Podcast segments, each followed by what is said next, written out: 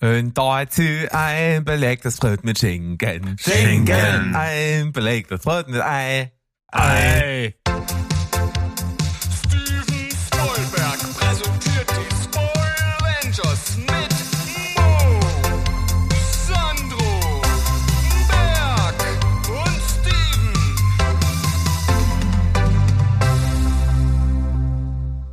Hi, die Ho-Welt da draußen. Wir sind wieder am Start. Steven Spoilberg ist back, euer Lieblingsfilm- und Serienpodcast aus dem wunderschönen Leipzig unter anderem. Muss man jetzt mittlerweile sagen, denn die Crew ist heute auch wieder vollständig angetreten. Sandro, Mo, Steven, alle sind am Start und wir machen heute quasi die erste so richtige Folge im neuen Jahr. Wir haben uns äh, quasi nach Silvester hier heute zusammengefunden, um die Folge aufzunehmen. Wir hatten ja schon das Vergnügen mit euch am 1.1., denn da gab es die Top-Serien vom letzten Jahr. Ja. wir sind natürlich auch für die Seriensparte absolut zu haben und haben da auf jeden Fall unsere Perlen zusammengetragen. Und das hat auf jeden Fall riesen Spaß gemacht. Und umso mehr Bock habe ich und hoffentlich ihr auch auf die Top-Filme. Die gibt's heute. Und wir schauen mal, wie das wird. Und ich muss lobend im Vorfeld den Steven hervorheben, denn der hat nochmal so einen richtigen Run gemacht. Ja, also ich glaube, äh, keine äh, vier Wochen äh, zurückgedacht war mein Konto der geschauten Filme aus dem Jahr 22 äußerst niedrig. Ich habe da noch mal ein bisschen was nachgeholt. Trotzdem muss ich natürlich sagen, dass ich bei weitem weniger geschaut habe als ihr und deshalb auch meine Auswahl vielleicht eher als so eine Art Spezialtipps anzusehen äh, sind und nicht als eine absolute Liste der besten Filme aus meiner Sicht, weil dazu habe ich halt einfach zu wenig gesehen. Ich glaube, wenn ich ähnlich viel gesehen hätte wie ihr, würde meine Liste anders aussehen. Aber ihr, ihr werdet sehen, generell sind unsere Top 5 jeweils, also unsere Top 20 sozusagen zusammengenommen, sehr, sehr divers.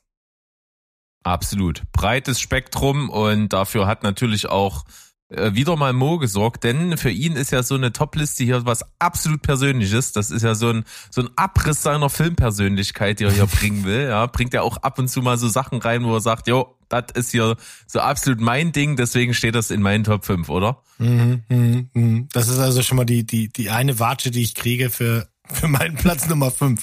Aber das nehme ich hin. Ne, hast ja recht. Also für mich war das ein durchwachsenes Jahr. Gab ein paar gute Filme, wenig sehr gute Filme. Ich muss sagen, unterm Strich, es gab kein Green Knight dieses Jahr. Und deswegen bin ich ein bisschen anders an meine Liste nachher rangegangen. Äh, weniger so richtig, nagelt mich nicht drauf fest für die Top, aber es sind Filme, die haben was Besonderes gemacht oder die trauten sich was. Oder bei einem habe ich halt einfach auch Angst, dass der untergeht und dafür ist er viel, viel, viel zu gut. Naja, schauen wir mal. Ich meine, Ja. wir haben, wenn ich mir so alles angucke, das ist schon das Who is Who ähm, der Filme. Selbst, wir, wir sind ja alle schon sehr unterschiedlich. Also bis auf einen, wo ich mir wirklich, na, zwei, wo ich mir wirklich nicht sicher bin, ob die hier was zu suchen haben, kann ich bei den meisten sagen, das ist fein. Sogar Sandros Liste.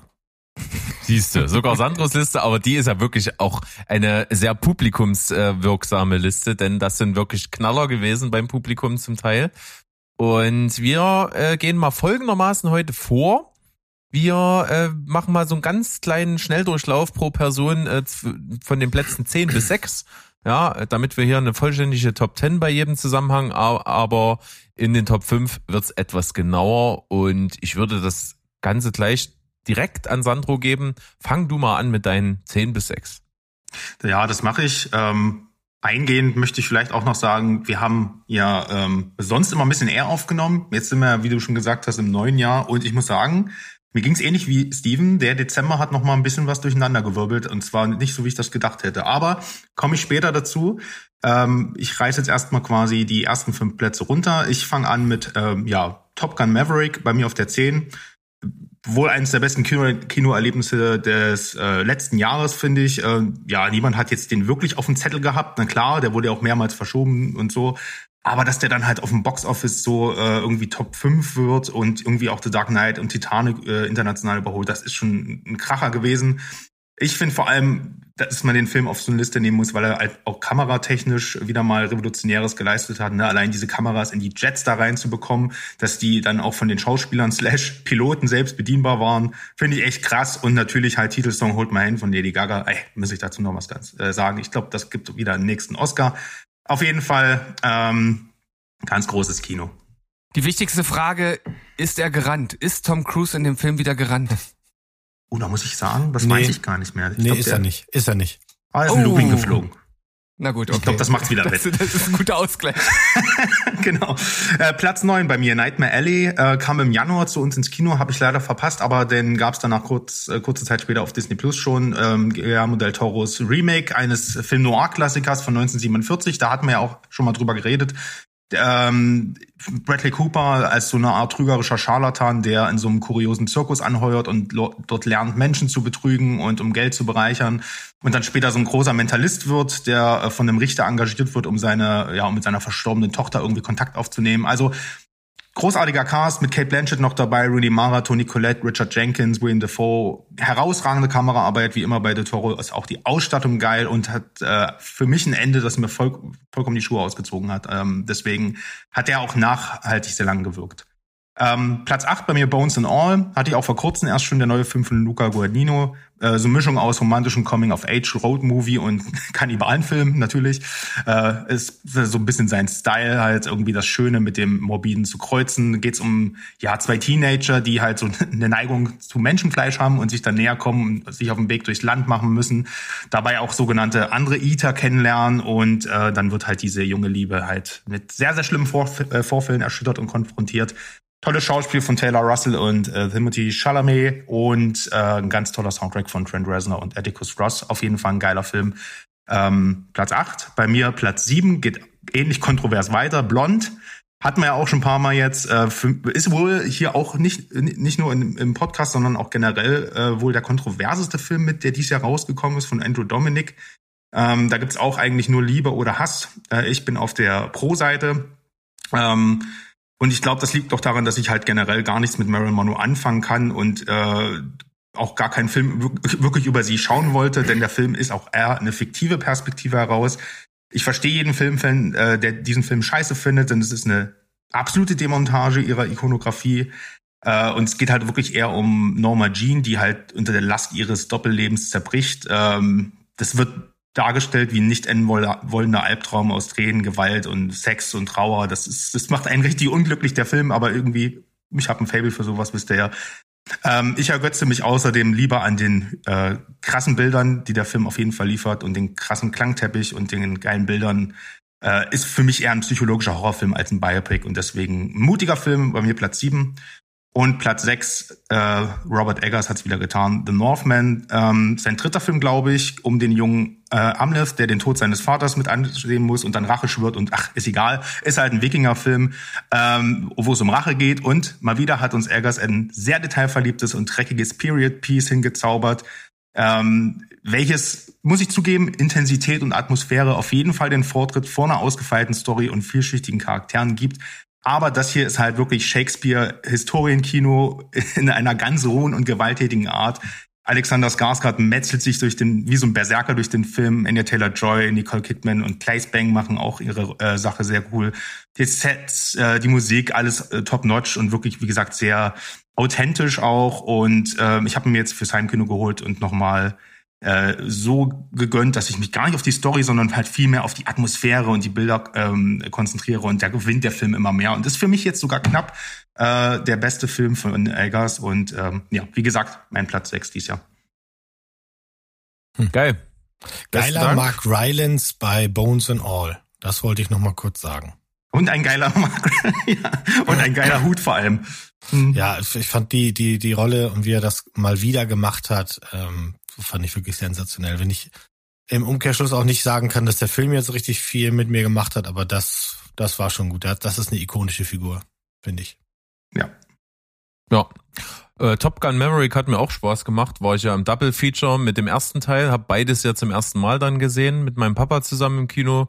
War eine coole Nummer, hat Spaß gemacht und muss auch sagen, bei Blond haben wir ja auch hier im Podcast schon eigentlich die Bandbreite abgedeckt. Wir haben äh, einmal dich, der es super überragend fand, einmal mich, der es super beschissen fand und zwei, die es halt überhaupt nicht interessiert. Also das, besser geht's gar nicht im Durchschnitt.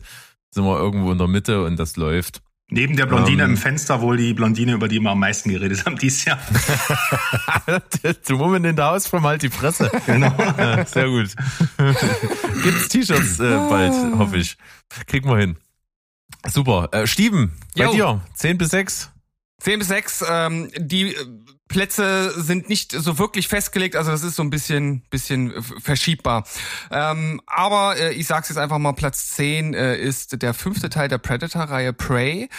Ähm, ja, kleines eingeborenes äh, Mädchen aus einem äh, Stamm angehende Jägerin äh, metzelt den Predator nieder, so unlogisch, äh, wie das erstmal klingt. Äh, so gut ist es aber trotzdem inszeniert, hat tolle Bilder, hat einen, wie ich äh, finde, trotzdem äh, recht angemessenen Brutalitätsgrad, der irgendwie zu Predator-Filmen dazugehört und äh, hat mich von vorne bis hinten eigentlich ganz gut unterhalten. Ich finde ein bisschen zu viel Gewalt mal wieder gegenüber von äh, gegenüber Tieren. Das, äh, ich weiß nicht genau, warum das in letzter Zeit irgendwie so en vogue ist. Das ähm, ja, passt aber natürlich zu diesem ganzen eingeborenen Setting trotzdem ganz gut dazu.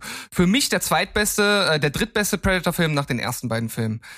Äh, Hustle, ja, ein Sportdrama mit Adam Sandler, das einfach funktioniert, das Spaß macht ähm, und an dem ich im Grunde genommen nichts auszusetzen habe. Und das ist vielleicht wieder der Punkt, an dem ich was auszusetzen habe. Der macht nichts Besonderes, aber das, was er macht, macht er halt ziemlich gut. Ähm, deshalb kommt er hier in die Top 10, aber leider nicht in die Top 5. Beyond the Infinite Two Minutes, äh, Sandro hat mich angefixt. Was für ein geiler Film. Wobei, also okay, man muss ein bisschen die Logik außen vor lassen, äh, weil an der einen oder anderen Stelle dachte ich so, warum haben die alle so lange Kabel an ihren Fernsehern, dass sie den von, ein, von einer Etage in die anderen tragen können. Ach, das Äh, ist das das Problem, war das was du damit Sinnlose für dich Das- Film. Das ist, Ja. das, das ist das Problem des Films, Ja, natürlich. macht gar keinen und, Sinn. Und, und das, das Haupt, Hauptproblem, und da muss man vielleicht einfach die, die, die grundlegende äh, Logik einfach wirklich äh, weglassen. Wenn die zwei Minuten in dem Raum stehen bleiben, müsste ja eigentlich die nächste Reinkarnation von oben runterkommen. Ähm, das wurde natürlich immer irgendwie irgendwie vermieden, indem sie äh, irgendwie das das das äh, Setting gewechselt haben. Also eine abgefahrene Sci-Fi-Komödie, die den Droste-Effekt bedient, bei dem sozusagen zwei Fernseher, die äh, in die Zukunft äh, oder wo wo einer immer die Zukunft äh, zeigt und der andere die Vergangenheit, sich gegenseitig spiegeln und dadurch ganz weit in die Zukunft gucken. Abgefahren kann ich jetzt hier in dieser Kürze nicht erklären, guckt's euch an. The Good Nurse, der nächste Film, den auch der Sandro mir sozusagen äh, getriggert hat. Ähm, ein wirklich äh, guter Film über eine äh, Krankenschwester, die ähm, einem, ja, man kann so sagen, einem Massenmörder auf die Schliche kommt. Auch ein, äh, ein Krankenpfleger gespielt von Eddie Redmayne, der äh, Patienten im Krankenhaus absichtlich, willentlich vergiftet. Und Eddie Redmayne mit dem ich auch nicht viel anfangen kann und ich weiß Berg halt überhaupt gar nicht, aber der spielt hier wirklich äh, nah an der Oscar-Reife, wie ich finde. Ähm, das äh, ist, ist wirklich äh, beeindruckend. Äh, also von vorne bis hinten äh, ein richtig guter Thriller und äh, das hat euch vielleicht etwas etwas überrascht und mich selbst auch. Everything, Everywhere, All at Once ist schon ein guter Film. Er ist unterhaltsam, aber er ist einfach viel zu lang. Also es ist wirklich viel zu lang. Er geht 140 Minuten und gegen Ende dachte ich mir nur so, warum wird denn das jetzt so in die in die in die Länge gezogen? Und ja, es gibt auch ein paar sehr sehr abgefahrene äh, Szenen, ein paar sehr abgefahrene Ideen, aber der Hype war so groß und so wie es dann auch umgesetzt wurde mit diesen ganzen Multiversen, ich habe mir das völlig anders vorgestellt. Vielleicht war da war war, war auch das das Problem, dass ich mich auf diese recht simple Darstellung auf so einer Handy-App. Ich konnte mich darauf irgendwie überhaupt nicht einlassen. Das war mir alles irgendwie. Es war irgendwie nicht, nicht so ganz rund. Hatte seine Momente, hat auch wirklich Spaß gemacht, aber für die Top 5 hat's nicht gereicht. Sehen Sie. Ja, ja. Sage ich dann vielleicht auch nochmal ein, zwei Worte dazu, ähm, aber da kommen wir erst bei meinen Top 5 hin, denn da ist er bei mir äh, mit drin. Kann ich schon mal vor, vorweg schicken. Und wir gucken mal, äh, was Mo uns mitgebracht Ja. hat. Mo hat natürlich, wie er immer so drauf ist, ne, der, der den heißen Scheiß hat er schon reingeguckt. Der hat Filme am Start, die laufen bei uns noch nicht mal. Ja, naja, ich Äh, habe der Fairness halber habe ich die jetzt ein bisschen durchgetauscht, weil das ist das ist Quatsch, darüber dann zu reden. Aber freut euch auf die. Also ähm, ich mache mal eben ganz schnell meine 10 ist auch Top Gun 2, weil wir waren dafür im Kino und das war okay, weil das der der ist wie der erste, nur die sind alle älter ähm, Klingt irgendwie noch nicht richtig gut. do, doch, doch, Die Redaktion erste, sucht noch Schreiber. Nein, also äh, äh, wir, wir kommen da bei meiner Nummer 5 komme ich da nochmal im Detail dazu, ähm, weil äh, da habe ich einen Satz gefunden, der das einfach so wunderbar erklärt. Also und und du hast es ja auch schon gesagt, der Film, was bei dir Hustle gemacht hat, macht bei mir Top Gun. Der hat einfach funktioniert, hat Spaß gemacht und gut. Ich frage mich noch immer, ich habe noch kein Making of gesehen, ähm, wie, wie sie das wirklich gemacht haben mit den Leuten da in den Fliegern. Das finde ich äh, finde ich ganz spannend. Das will ich mir auf jeden Fall ansehen. Ganz kurzer, äh, weil ich muss es wirklich sagen, der DOP hatte in diesem Film die Aufgabe, den Sonnenstand zu checken, weil die hatten ja, die können ja, kannst ja nicht hochfliegen und dann Licht machen. Also so, ja, also äh, the Making of macht Spaß, wollte ich nur sagen. Gut, gucke ich mir an.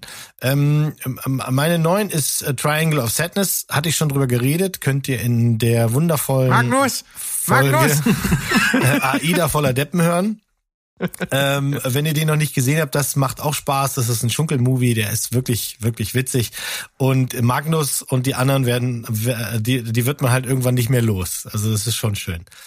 Dann meine acht kommt später nochmal beim Berg ein bisschen höher. Das lasse ich jetzt einfach mal offen, damit die Spannung hier nicht kaputt gemacht wird.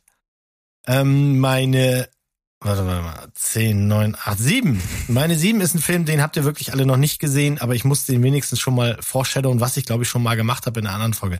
Marcel the Shell with Shoes on ist das Ted Lasso der animierten Filme den muss jeder gucken und der ist so schön und der ist so warm und danach habt ihr äh, Kakao mit Marshmallows im Bauch, wenn ihr das geguckt habt.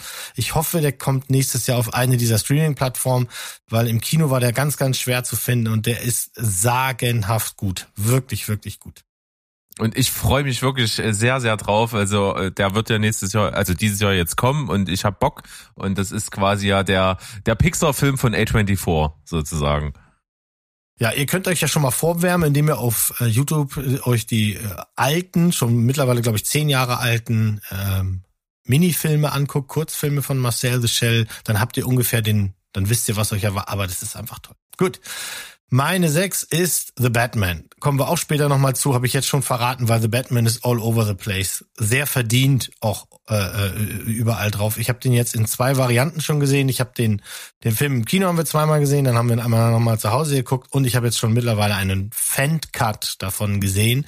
Man kann sich an dem Ding kaum satt sehen. Trotz einiger Schwächen, die ich damals ja auch hochgehalten habe, immer noch ein wirklich, wirklich fettes Teil. Mega.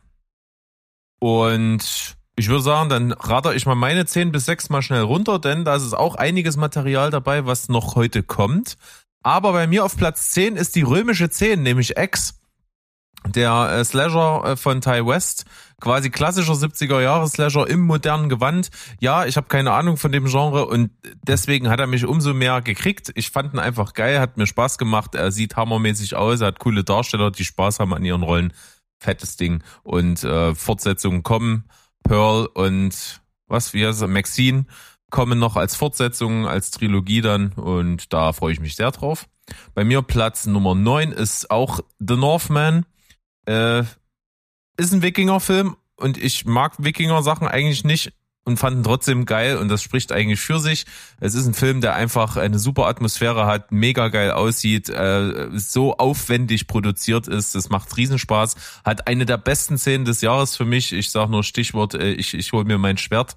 Äh, mega, absolut geil, übelster Zelda-Moment. Fand ich äh, super, super, super gut und hat auch so ein bisschen an Green Knight erinnert. Mochte ich sehr. Dann bei mir Platz Nummer 8, ein Film, der mir wirklich, wirklich wichtig ist, dass der heute in der Folge vorkommt. Er ist sicherlich nicht der Film, der irgendwo in die Top 5 des Jahres gehört, aber einer, der zu den besten, überraschendsten, aus Nichts kommenden Filmen des Jahres gehört. Es ist The Stranger, der australische Film mit Joel Edgerton und äh, Sean Harris in den Hauptrollen. Es ist so ein mega düsterer, dreckiger, runterziehender Thriller, äh, der wirklich äh, auch eine Story hat, die so düster und leiernd ist, dass, dass sie einen wirklich in Mark und Bein geht und der ist so geil gespielt und der ist spannend as fuck. Also Hammer. The Stranger muss man gesehen haben. Bei mir dann ansonsten Platz Nummer 7, ein Film, der auf jeden Fall in meiner Top 5 gewesen wäre, aber Steven hat den auch gesehen und wird den bei sich in der Top 5 haben.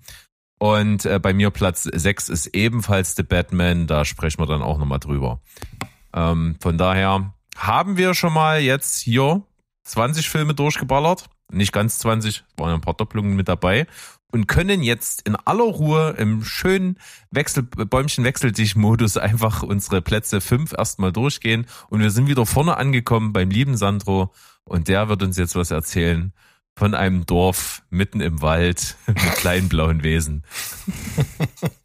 Äh, ja, aber vorher, Ja, be bevor, bevor ich das mache, ähm, musst du noch mal sagen, was deine Nummer sieben war. Das hast du nämlich einfach nicht erwähnt. Du hast nur gesagt, die kommt bei Steven noch vor. ja, Spannung. Ach so, das war. Spannung. Ja.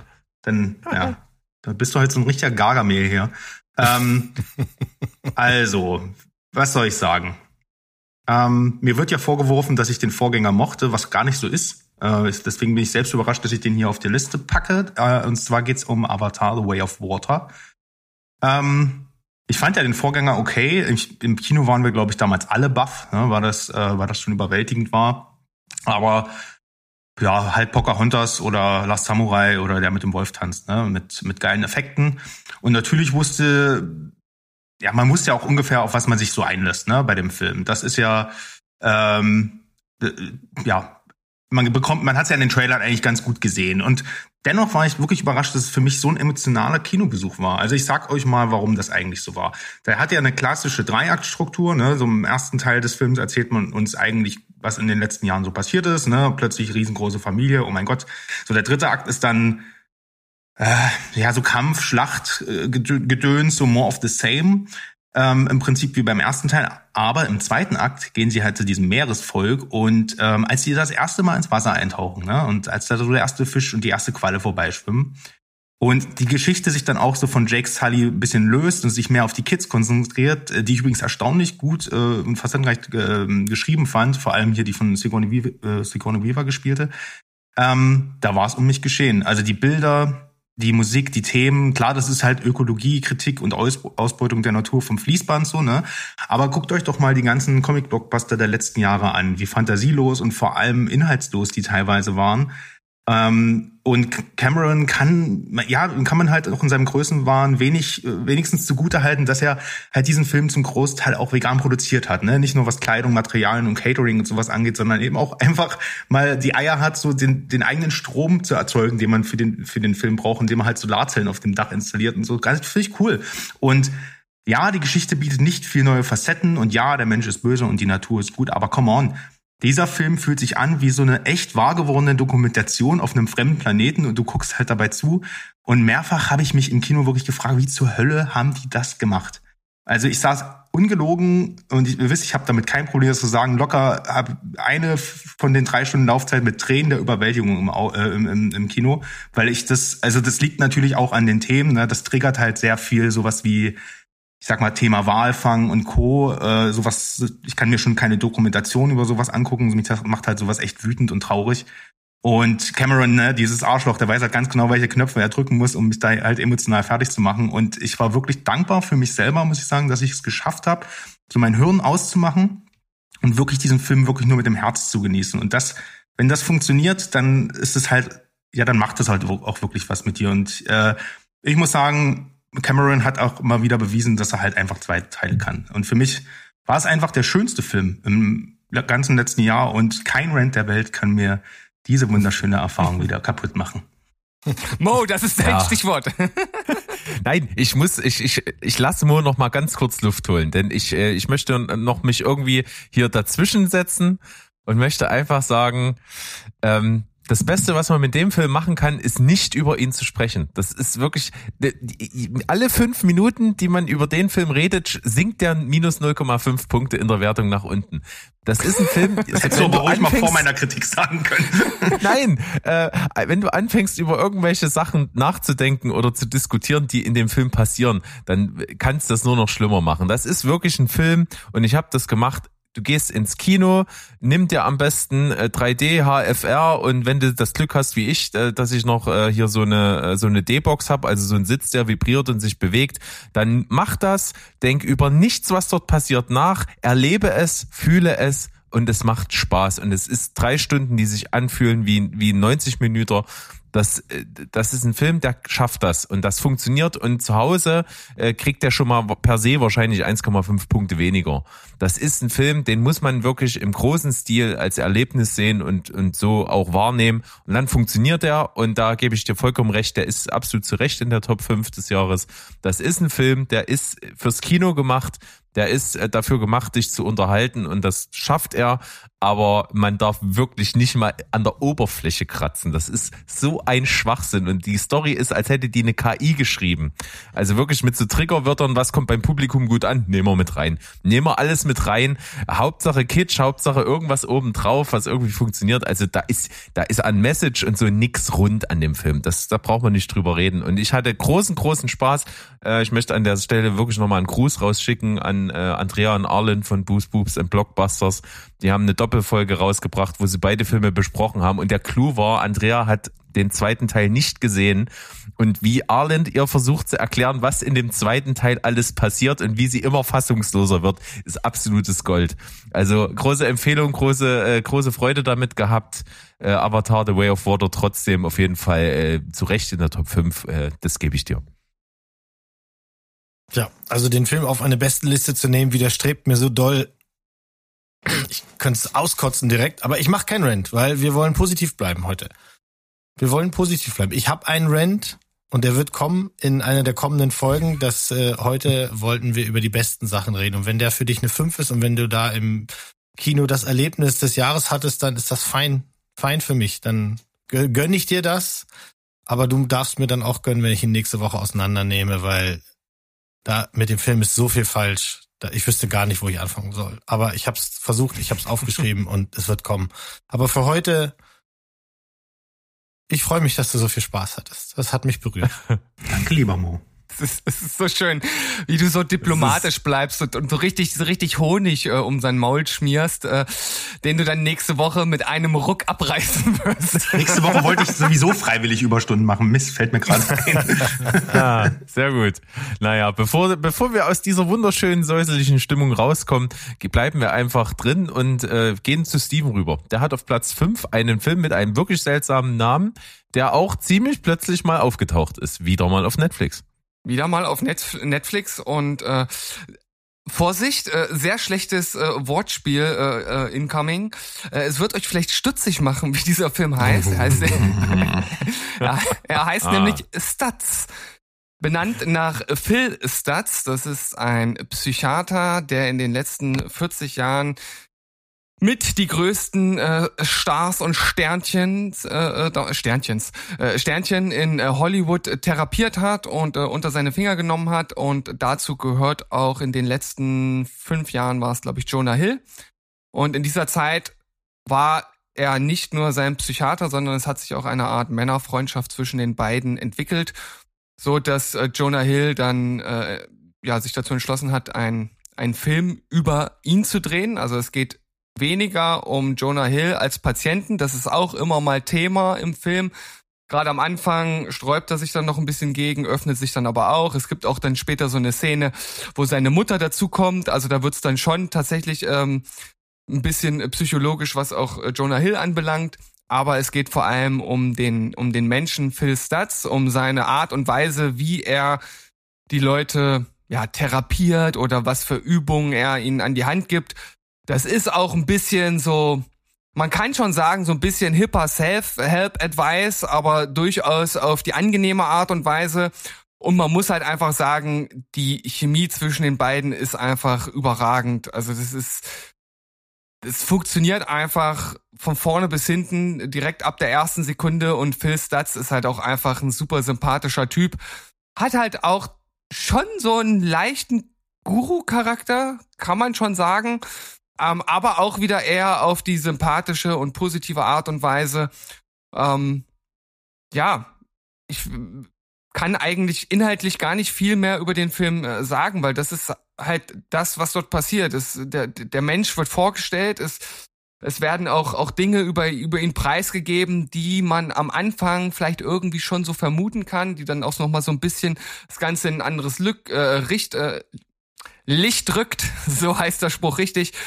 Ähm, Es gibt auch so ein, zwei kleine, ich nenne es jetzt mal äh, Wendungen. Man kann auch ruhig Drehbuchwendungen sagen. Also man merkt, das ist eine Dokumentation, die aber hart geskriptet ist. Also von den, ich sag mal, von diesen Wendungen, die dort drinne sind, die sind auf jeden Fall ge gescriptet. All das, was zwischen den beiden dann aber passiert, wirkt schon schon sehr organisch und äh, schon auch so, wie sich das dann dort im Gespräch ergibt. Also mir hat das überraschenderweise unglaublich gut gefallen und das waren 90 Minuten, die sich wie 45 angefühlt haben. Und jeden, der sich für Jonah Hill interessiert oder für Psychologie, wenn auch nicht auf der allertiefsten Ebene, den äh, empfehle ich diesen Film. Und es ist auch, wie ich schon angedeutet habe am Anfang, letzten Endes ist es ein Film über eine über eine Männerfreundschaft. Und das nehme ich den beiden ab. Bros. ja, der ist bei mir natürlich auch in die Timeline geflutscht, aber irgendwie diese Kombination von Psychotalk mit Jonah Hill hat mich noch nicht gekriegt. Ja, Ja, ich glaube ich, ich glaube auch nicht, dass das äh, ein Film für jedermann ist, tatsächlich. Ähm, muss da schon, glaube ich, ein bisschen ein Fable für haben und ich war direkt von Anfang an äh, gehuckt, hat mich halt total angesprochen. Mhm. Bin da anscheinend die Zielgruppe. Klingt auf jeden Fall aber spannend, weil ich äh, Jonah Hill finde ich ja durchaus ganz cool so als Typen. Mag, mochte das auch hier, sie- ihn zu sehen, wie er über sein äh, Regiedebüt hier mit 90s, äh, den, den, den Coming of Age A24-Film spricht.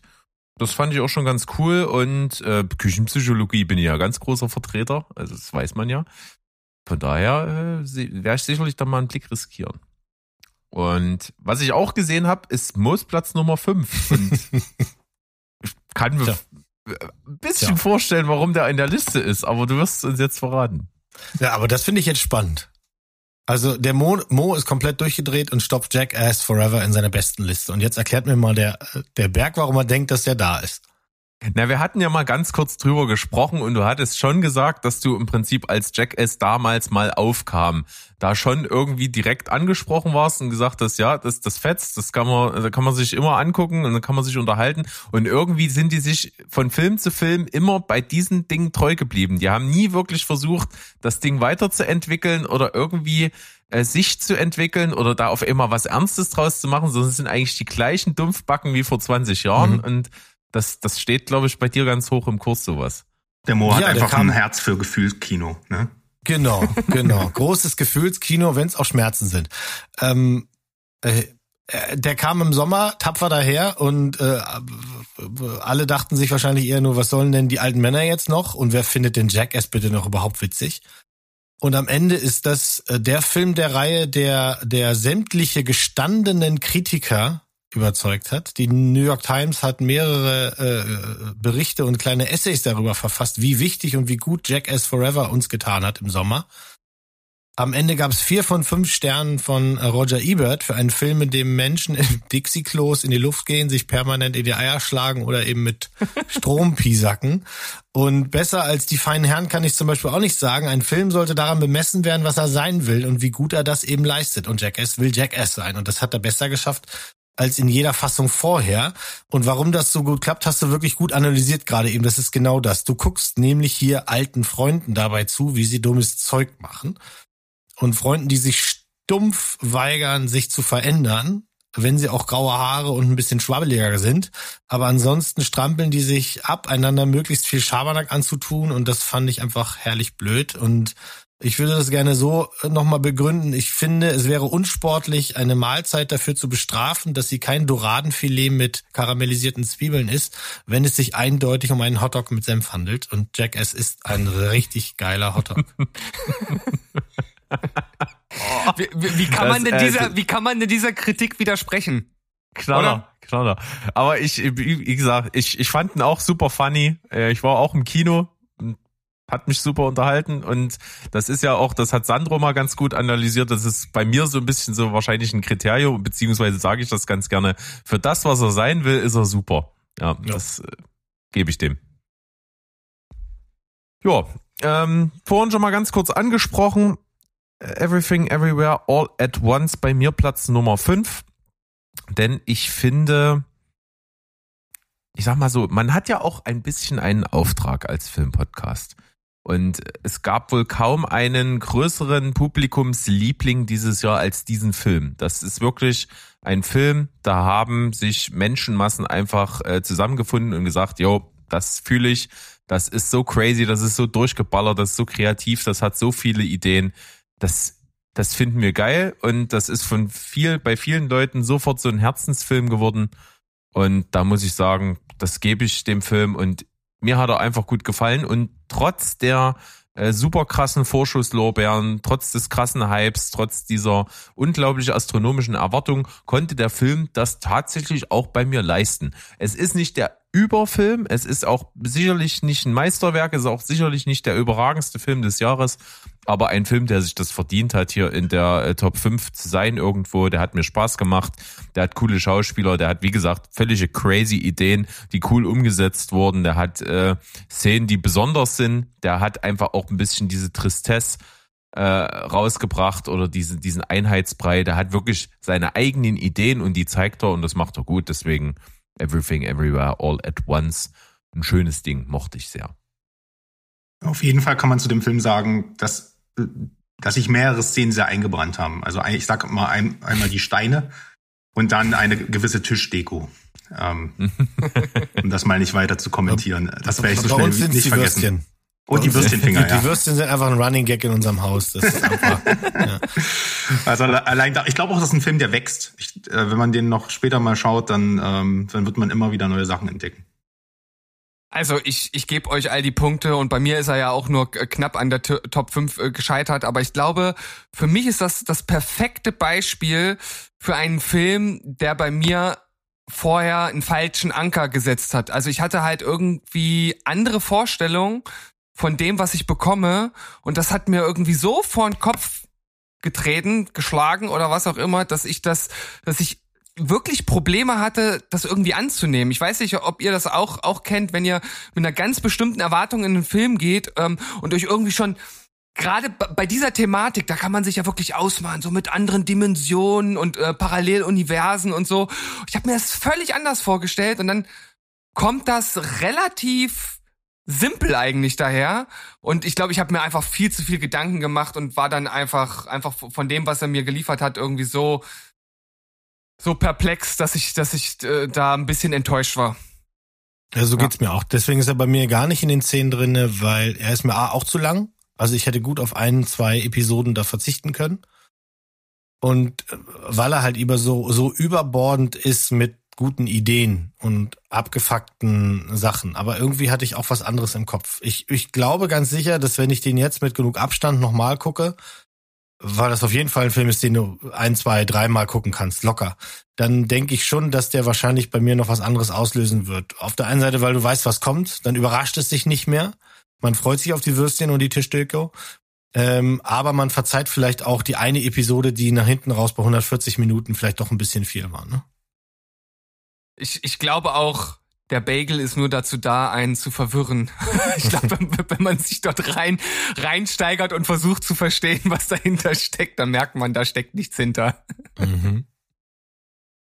Ich habe ich hab wirklich Ja, die ganze Zeit, war- ich, ich eine die ganze Zeit versucht, gerade. das zu verstehen. Ja, okay, dann Ja. mache ich die nicht kaputt, sondern leite über zu wem überhaupt? Die Sandro natürlich. vom Sandro. War das eine Überleitung? Wenn das eine Das Überleitung eine zu mir war, dann habe ich die Hört nicht euch das verstanden. später nochmal an, das passt. Schön. Okay. Ja. Also ich überlege auch noch, was der Bagel mit, äh, Nee, mit dem King davor. of Rock zu tun hat. Ah, okay. Das ist genau der Ah, Punkt. das habe ich, das habe ich dann einfach akustisch Ja. nicht verstanden. Ja. Ähm, ja, was soll ich sagen? Elvis ist meine Platz vier. Da war es genau anders. Also ich habe eigentlich genau den Film bekommen, den ich erwartet habe. Äh, ich bin ins Kino, weil ich A, Musikfilme mag und äh, also generell Genre unabhängig. Ich würde mir auch hier diese Whitney Houston Nummer anschauen, ist mir vollkommen egal. Ähm, und B, äh, ich wollte mal sehen, was wer dieser komische Austin Butler ist, der nix, äh, dieses Jahr dann hier in die Rolle von Sting in Dune schlüpft. Äh, ich habe es wieder in den Podcast eingebracht. Ähm, ja, ich wurde in beiden Punkten ziemlich positiv überrascht. Ähm, also zum ersten Punkt, das ist der am geilsten inszenierte, inszenierte, Musikfilm seit langem, würde ich sagen. Klar ist Baz Luhrmann, aber was der hier mit der Kamera, dem Editing und vor allem mit dem Compositing, mit CGI und sowas macht, ist ich fand's schlichtweg atemberaubend, wenn es auch etwas fordernd ist fürs Auge, ne, das muss man halt mögen. Und zweitens, Austin Butler ist als Elvis eine absolute Wucht, hat ja für die Rolle sich quasi auch ins Krankenhaus gespielt und bekommt aber sowas mal von auch den Oscar dafür, bin ich ganz fest überzeugt, hat er auch verdient. Ähm, ich mag die Erzählweise des Films, ist ja aus der Sicht, so kann man sagen, des Antagonisten von seinem Manager von Tom Hanks gespielten, die, äh, oh Gott, wie ist er denn? Colonel Parker, glaube ich, ähm, der ihn ja quasi zum Star gemacht hat, aber dann auch wieder zu Fall brachte. Und ja, ja, der Film ist eine saumäßige Biografie, das weiß ich, ne? Ein bisschen wie blond. Vielleicht ist das so mein Ding, aber äh, viele Dinge in Elvis Leben werden halt, ne, wie, ich weiß ich, weil ich mich danach auch informiert habe, ne, das ist, äh, werden halt ausgespart, beschönigt, Skandale werden umgangen oder halt ganz, ganz unter den Teppich gekehrt. Ähm, aber ich mag sowas trotzdem, weil wenn mich ein Biopic anspricht, bin ich eh angehalten, mich danach zu belesen, äh, Dokus zu schauen oder halt in dem Fall auch die Musik für mich zu entdecken. Und das hat der Film ja geschafft. Also von der, da hat's halt funktioniert. Ich als Nicht-Elvis-Kenner ähm, äh, weiß jetzt durch den Film die ganzen musikalischen Aspekte auch aus seiner Kindheit, ne, die Entstehung seines seines Stils und was das halt auch äh, für ein Wirken in der damaligen ähm, damaligen Zeitgeschehen hatte. Ähm, für mich war das aufschlussreich und ich weiß das jetzt halt viel mehr wertzuschätzen. Und ein Film, der so ein opulenter Rausch ist und halt auch so einen, äh, trotz eigentlich so einem alten Sound halt so einen geilen Soundtrack zu kreieren, so eine Mischung aus Blues und Rock und Hip-Hop und auch Synthie-Pop, das ist ja alles drin, alles in so eine Art Elvis-Medley gepackt. Das ist, Ding ist halt ein richtig geiles Musical und deswegen, ähm, ich habe den jetzt auch nochmal gesehen und wir waren komplett äh, begeistert. Das ist ein absolut geiles ähm, Gesamtkunstwerk, finde ich. Und deswegen mein Platz vier. Ja, lustig ist auf jeden Fall, dass äh, du ja so oft so krass geschwärmt hast von diesem Film. Und ich mir den sogar schon bei Amazon für 99 Cent gekauft hatte und den halt einfach in den 30 Tagen nicht geguckt habe. Ich kann mich nicht überwinden, diesen Film anzumachen. Ich habe wirklich auf diesen Film so keinen Bock. Jungs, ihr, habt, ihr seid Musiker, ihr müsst diesen Film wenigstens mal angucken. Das kann doch nicht wahr sein. Ich, ja, das ist aber wieder so dieses Trailer-Ding. Ne? Ich fand den Trailer immer fürchterlich. Ich habe immer gekotzt, wenn ich vor in der Sneak saß und dieser Trailer kam. Mich nervte der so.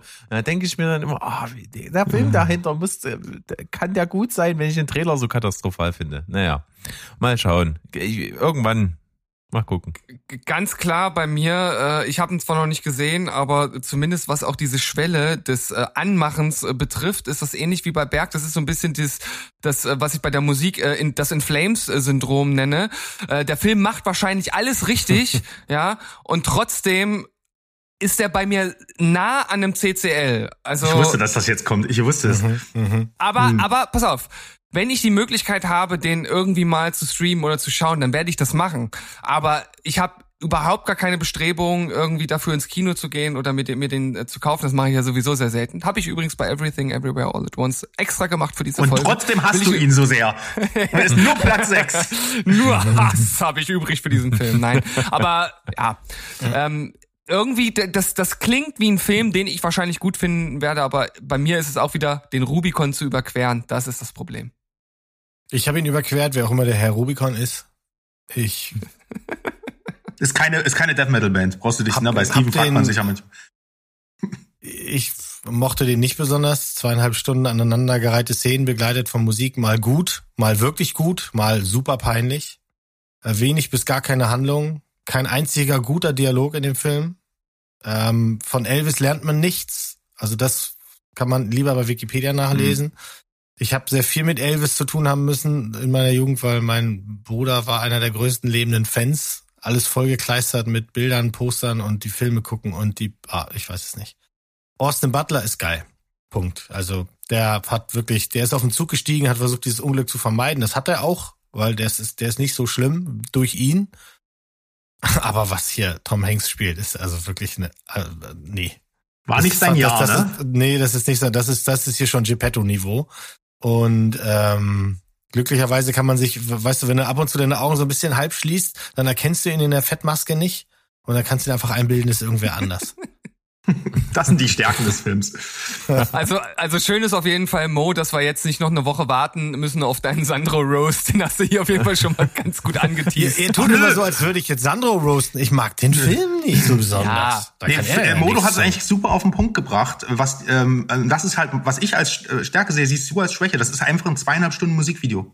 Die Dialoge Mhm. kannst du alle in die Tonne hauen, aber das ist geht wirklich, op- es ist halt ein geiles Musikvideo. Fertig. Ja.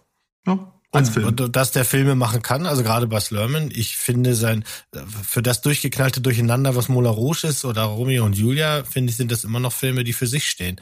Der traut sich was und das hat er hier auch wieder versucht. Es ist nicht mehr seine Zeit, würde ich jetzt einfach mal sagen. Also er hat seinen eigenen Zenit überschritten, aber ich gönn doch jedem seinen Spaß, wisst ihr doch. Zum Beispiel So. auch Steven. Ja, ich mache jetzt, ich mach jetzt keine fehlgeleitete er Überleitung. Ja, ich Genau, glaube, der der noch selber nie kriegt gleich einen Roast. Ähm, da mache ich schon mal Platz. Nee, äh, das, ich, ich, ich möchte deinem Beispiel folgen. Jetzt kommt Steven, jetzt kommt Stevens Way of Water. Ja, okay, okay, okay, die, die äh, nehme ich an auf jeden Fall. Ja, bei mir äh, ein Film, den ich äh, bis vor kurzem überhaupt nicht auf dem Schirm hatte und tatsächlich nur durch Zufall ähm, bei, äh, über ein YouTube-Video von äh, Schweighöfer bei Johnny Kimmel überhaupt erst äh, davon äh, gehört habe. Macht's gut. Der Film ist trotz Schweighöfer, der hier ja als Zugpferd so ein bisschen vor den Film gespannt wird, obwohl er praktisch nichts leistet in dem Film und einfach nur äh, da ist und äh, tolerabel ist, sage ich mal. Ähm, das ist äh, sehr strange, weil ähm, erstmal es geht um den Film Die Schwimmerin und äh, der Film handelt von einem äh, Geschwisterpärchen, Yusra und, Madi äh, und Sarah Madini, die kommen äh, aus Syrien, sind beide äh, Schwimmer im Leistungsbereich, Schwimmerinnen und äh, müssen dann aufgrund des Syrienkriegs flie äh, fliehen. Und auf der Flucht, die sie über die Mittelmeerroute beschreiten, ähm, fängt das Schlauchboot an zu kentern. Die beiden werfen sich ins Wasser und ziehen das Ding an Land. Und dann äh, ja, setzen sie ihre Reise fort, bis sie in Deutschland angekommen sind, um dann hier unter Sven, äh, Herrn Schweighöfer, ähm, als Schwimmtrainer für die Olympischen Spiele zu trainieren. Denn das war von Anfang an der, der, der Traum zumindest von einer der beiden äh, Schwestern. Und ähm, das kann ich auch äh, spoilern, das, das schaffen sie auch, denn das ist äh, beruht auf einer wahren Begebenheit. Ähm, 2016 ist dann äh, Yusra bei den Olympischen Spielen gestartet und ähm, ja, davon handelt der Film. Ich finde vor allem die erste Stunde des Films unglaublich gut und finde, dass ähm, der auch ein, zwei äh, Bilder kreiert und äh, da kann ich jetzt mal so ein bisschen die Idee vom Berg aufgreifen, die er hier auch für unser für unser Jahresend-Special hatte. Wenn wir so eine Art Kategorien machen wollen, die wir hier äh, als ja, herausstechend hervorheben äh, wollen, dann würde ich sagen, hier gibt es eine Szene, die kann man auf jeden Fall als als Bild geframed sich an die Wand hängen. Ähm, und zwar als ganz äh, zu Beginn der Syrienkrieg startet und die beiden zusammen äh, auf einer Dachterrasse ähm, in einer Disco tanzen und im Hintergrund davon nichts mitbekommen. Äh, das ist auf jeden Fall ein Bild, was sich bei mir eingebrannt hat und was ich äh, echt äh, ziemlich gut fand. Äh, generell finde ich, dass einem dieser ganze, diese ganze ja, diese ganze Misere des, des, des Kriegs recht nahe gebracht wird, äh, dass das alles auch nachzuvollziehen ist. Warum die beiden dann fliehen? Ich habe in einer Kritik gelesen, dass das ja äh, Wohlstandsflüchtlinge seien, ja, den, die ja alles gehabt hätten und dann halt trotzdem fliehen, was sich halt äh, als völligen Schwachsinn abtun muss. Also wenn man in der Schwimmhalle äh, einen äh, Wettkampf abhält und äh, dort dann einen Bombenangriff äh, Angriff abbekommt, dann würde ich sagen, ja, die hatten vielleicht eine Wohnung und äh, hatten auch irgendwie gute Eltern, aber sie hatten halt keinen Frieden. Äh, und dann ist das natürlich ein legitimer Grund äh, zu fliehen. Ähm, auch äh, die Flucht äh, über, äh, über das Mittelmeer äh, fand ich äh, recht gut ins, inszeniert. Ich finde, der Film nimmt dann etwas ab, äh, wenn sie dann sozusagen in Deutschland angekommen sind und wenn das eigentliche Sportler-Drama einsetzt, wobei das ja eigentlich mein Steckenpferd ist. Äh, Dennoch fand ich das dann auch nochmal äh, recht emotional, ähm, wie sie es dann zum Ende inszeniert haben. Das wie gesagt, den, den Weg auch dorthin schafft und das ähnlich eines Underdog-Sportler-Dramas dann da halt auch so einen kleinen Sieg erringt. Und deshalb finde ich, ist das ein äh, ziemlich äh, rundes Ding, trotz Schweighöfer. Ja, und ich bleib einfach dabei. Äh, den Roast auf die nächste Woche zu legen. ich finde, es ist wirklich kein guter Film. Aber es, hat gute Aspekte, die kann ich auf jeden Fall zustimmen, denn die beiden Hauptdarstellerinnen sind großartig. Mhm. Absolut großartig. Beide. Ähm, vor allen Dingen die äh, Jüngere, die dann bei den äh, Olympischen Spielen auch antritt, die ist auch wahnsinnig gut gecastet. Die sieht nämlich ihrem realen Pendant wirklich sehr ähnlich. Ähm, das äh, gebe ich dem Film und das Bild, was du beschrieben hast, das ist auch fantastisch äh, mit dieser äh, Rooftop-Disco-Szene im Hintergrund der Krieg. Das äh, sieht auch wirklich spektakulär aus. Ähm, ja. Weiter zu Mo. Ich habe ihn noch nicht gesehen. Ich gucke ihn mir an. Ja, habe ich wirklich vor. Hatte ich letztens schon gestartet, aber irgendwie war es dann, da habe ich gesehen, wie lang der ist. Und dafür war es dann schon zu spät. Ich lasse mich hier überhaupt nicht von Schweighöfer abschrecken. Ich weiß ja, dass es keine, keine von seinen äh, Liebesromanzen äh, ist. Also insofern denke ich schon, dass ich darauf eingestellt bin, was best, was, was anderes zu erwarten als du vielleicht, Berg. Du wolltest vielleicht eine schöne Frühstücksraum kommen äh, sehen na, und na, hörst du auf, hörst du auf, mich hier wieder zu dissen? Das ist so fehl am Platze jetzt gerade, ja. Also nein, äh, ich möchte bloß in die Bresche springen. Also äh, Schweighöfer, äh, wer da irgendwie phobisch ist, null. Also der ist einfach da und der hat zwei, drei Szenen und das war's. Also das hat, der Film hat mit ihm nichts zu tun. Mit der Art Filme, die er sonst macht, hat es nichts zu tun. Also der ist halt einfach irgendwie da. Man hätte auch irgendjemand anderen nehmen können. Das, das hat null Einfluss. ich denke Reicht auch, aber trotzdem, oh sorry, reicht trotzdem, dass es für mich ein CCL wird, weil das erste, was ich von dem Film sehe und auf meinem Netflix-Thumbnail ist der drauf, so, ne? Ja, aber nur Weil bei das uns, wird der falsch ich, ne? beworben, ne? Ja, ja. Aber das ist so ein, das ist, glaube ich, nur bei uns so. Weil Bescheuert. der halt bei uns ein Name ist und vielleicht, wenn der in Amerika Mhm. veröffentlicht wurde, auch noch, weil er da eben durch die Shows tingelt und recht beliebt ist, seit er bei Zack Snyder mitgespielt hat. Ähm, ich glaube schon, dass das für, für, für den Film im Grunde was Positives ist, dass sie ein zusätzliches Zugpferd bekommen haben. Und dann ist es halt so, das kann nicht irgendwer machen, sondern es muss schon einer haben mit Gesicht. Wir hätten uns halt jemand anders gewünscht. Aber in der deutschen Riege jemand zu finden, den wir da besser gefunden hätten. Also aus dem Bauch fällt mir sofort Heinz Strunk ein, alle anderen nehme ich das sowieso nicht ab. Masucci. Was Kretschmann? Ja, na, selbstverständlich, aber der kann ja gerade nicht. Also ich freue mich auf jeden Fall äh, darauf, von Berg noch ein bisschen Kritik diesbezüglich zu hören. Mal gucken, ob ich die annehmen kann. Ähm, Kritik zum aus dem nächsten Osten. Film. Kritik aus dem Osten, ja.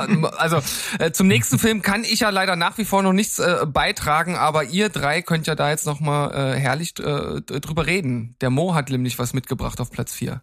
Ja, ich will gar nicht lange darüber reden, denn das haben wir schon gemacht. Ähm, der Film ist im Westen nichts Neues. Wir haben den tief besprochen in der Folge 4 mit dem brillanten Titel Schwarzer Diamant zum Runterkommen. Ähm, der Film traut sich das Buch zu verändern und da kann man natürlich trefflich drüber streiten, ob das jetzt gut ist oder schlecht für die Leute, die in der Schule gepiesackt wurden mit dem Buch. Ähm, es gibt eine zweite Ebene, die hinter die diplomatischen Themen da blicken lässt und dafür verzichtet man eben auf diesen intimen und traurigen Blick auf den Heimaturlaub von Paul. Wer das Buch kennt, wird das wissen. Da wird ihm ja im Grunde vor Augen geführt, dass äh, draußen die Welt den Krieg anders wahrnimmt als er, der äh, mittendrin ist. Und er weiß für sich dann, äh, egal ob ich nach Hause komme oder nicht, zurück vom Krieg komme ich nie wieder. Das ist sicherlich eine wichtige Szene, aber ich finde, die wird in den Bildern, die wir davor gesehen haben, untermalt von der, äh, wie ich finde, super passenden äh, Musik einfach uns schon um die Ohren gehauen. Ähm, was der Film bei mir gemacht hat nach den ganzen Monaten, die, die, die er jetzt schon alt ist, ich habe den nochmal gesehen und ich habe das Original von 1930 jetzt gesehen. Ähm, den kannte ich nämlich noch nicht. Und das müsst ihr euch auf der Zunge zergehen lassen. 1930 und das Film, der Film ist ein Brett. Also der, der, wenn, wenn euch diese Version aufgerührt hat, das kann der andere auch. Natürlich nicht mit diesem technischen Niveau. Aber äh, ja, es ist einfach, das ist ein super Ding. Und zu Recht ein Oscar-Beitrag, wie ich finde. Ja, gutes Stichwort auch ähm, äh, nicht auf diesem technischen Niveau, denn es ist auch ein ganz großes Leuchtfeuer von dem deutschen Filmeproduktionsmarkt äh, einfach an die an die internationale Welt, dass die nicht nur ebenbürtig, sondern auch äh, in einer ganz großen Riege inszenatorisch mitspielen können. Das zeigt dieser Film und deswegen ist er auch finde ich für mich auch sehr wichtig, weil also von der Atmosphäre und dem, was du gezeigt kriegst, äh, hat man kaum was Besseres mal gesehen im Kriegsfilmbereich. Deswegen finde ich das daher schon schlecht. Äh, nicht schlecht, sondern ähm, bin halt eben nur nicht so der, der auf dieser Art Film steht und auch der mit dem Film so insgesamt dann nichts anfangen konnte, so äh, im, im großen Stil, aber es ist einfach ein guter Film. Das kann man nicht anders sagen. Ja, aber es ist eben nicht der beste Film aller Zeiten, oder? Nee, ist er nicht, denn das ist ein spanischer, der bei mir auf Platz Film ist, mit dem eben jenem Titel, der beste Film aller Zeiten. Und ich hatte mit dem riesen, riesengroßen Spaß. Wir haben hier Penelope Cruz, Antonio Banderas, nicht als gestiefelter Kater, sondern äh, als Schauspieler. Er spielt so ein bisschen sich selber. Und wir haben noch äh, Oscar Martinez. Und dieses Dreiergespann bekommen wir in dem Film zu sehen, der davon handelt, dass ein Film gedreht wird, nämlich der beste Film aller Zeiten. Das ist der äh, Vorsatz, den man sich nimmt, um diesen, dieses äh, Machwerk zu produzieren. Äh, denn ein äh, ja, Millionär, Multimillionär, äh, wahnsinnig, wahnsinnig erfolgreicher Geschäftsmann denkt sich so zu seinem 80. Geburtstag, ich will irgendwas hinterlassen, was bleibt. Ja, was könnte man machen? Ja, wir könnten eine Brücke bauen, aber wir könnten auch einen Film produzieren. Äh, Und auf die Frage, wie denn er einen Film produzieren will, sagt er, "Na, ich gebe nur das Geld natürlich. Und der kauft ein schweineteures äh, äh, Filmrechte an einem Buch ein, was ein, was ein Bestseller ist, nimmt sich die exzentrischste Regisseurin, gespielt von Penelope Cruz, nimmt und sagt ihr, sie soll einfach den besten Film aller Zeiten machen. Das ist das Buch, verfilmt das und äh, du hast freie Hand und ich gebe dir die Kohle. Und äh, sie nimmt sich halt eben einfach zwei Schauspieler, die super erfolgreich und super gut sind, die aber unterschiedlicher nicht sein könnten, sperrt sie über Tage hinweg für Leseproben in ein äh, sehr opulentes Haus und äh, dort spielt sich das meiste dieses Films ab. Und was da passiert, ist so irre komisch, ist so herrlich gespielt, ist so äh, super nah dran an den Figuren, hat so witzige Ideen. Dass es einfach eine Riesenfreude war, das zu sehen und äh, hat auch viele kleine Meta-Kommentare auf, wie heutzutage Filme sein müssen, um dem Publikum zu gefallen und ob das gut oder schlecht ist und wie man das sehen kann und ob man da der Grumpy Old Man am Gartenzaun ist oder ob man einfach sagt, ich bin offen und guck, gucke da draus irgendwie das Beste zu machen. Also der hat so viele Blickwinkel und so viel Spaß, dass ich ihn nur empfehlen kann. Also äh, wer ihn nicht gesehen hat, äh, gerne rantrauen, ist ein super cooles Ding und ist, glaube ich, wenn ich nichts Falsches erzähle, auch eingereicht worden für einen Oscar als Beitrag von Spanien. Bin jetzt gar nicht ganz sicher, aber äh, ich hatte viel Freude, denn es ist auch mal ein Film, der nicht so bierernst ist, nicht irgend mit einer Message um die, um die Ecke kommt, die, die irgendwie appelliert und an irgendwas, sondern es ist einfach ein Film, der lustig und locker sein will und der auch ähm, das Ganze schafft, ja, aus verschiedenen Perspektiven auch gut zu verpacken. Also großer, großer Spaß, der beste Film aller Zeiten. Ich habe zugeschlagen, als er günstig war. Und ich bin noch innerhalb der 30 Tage.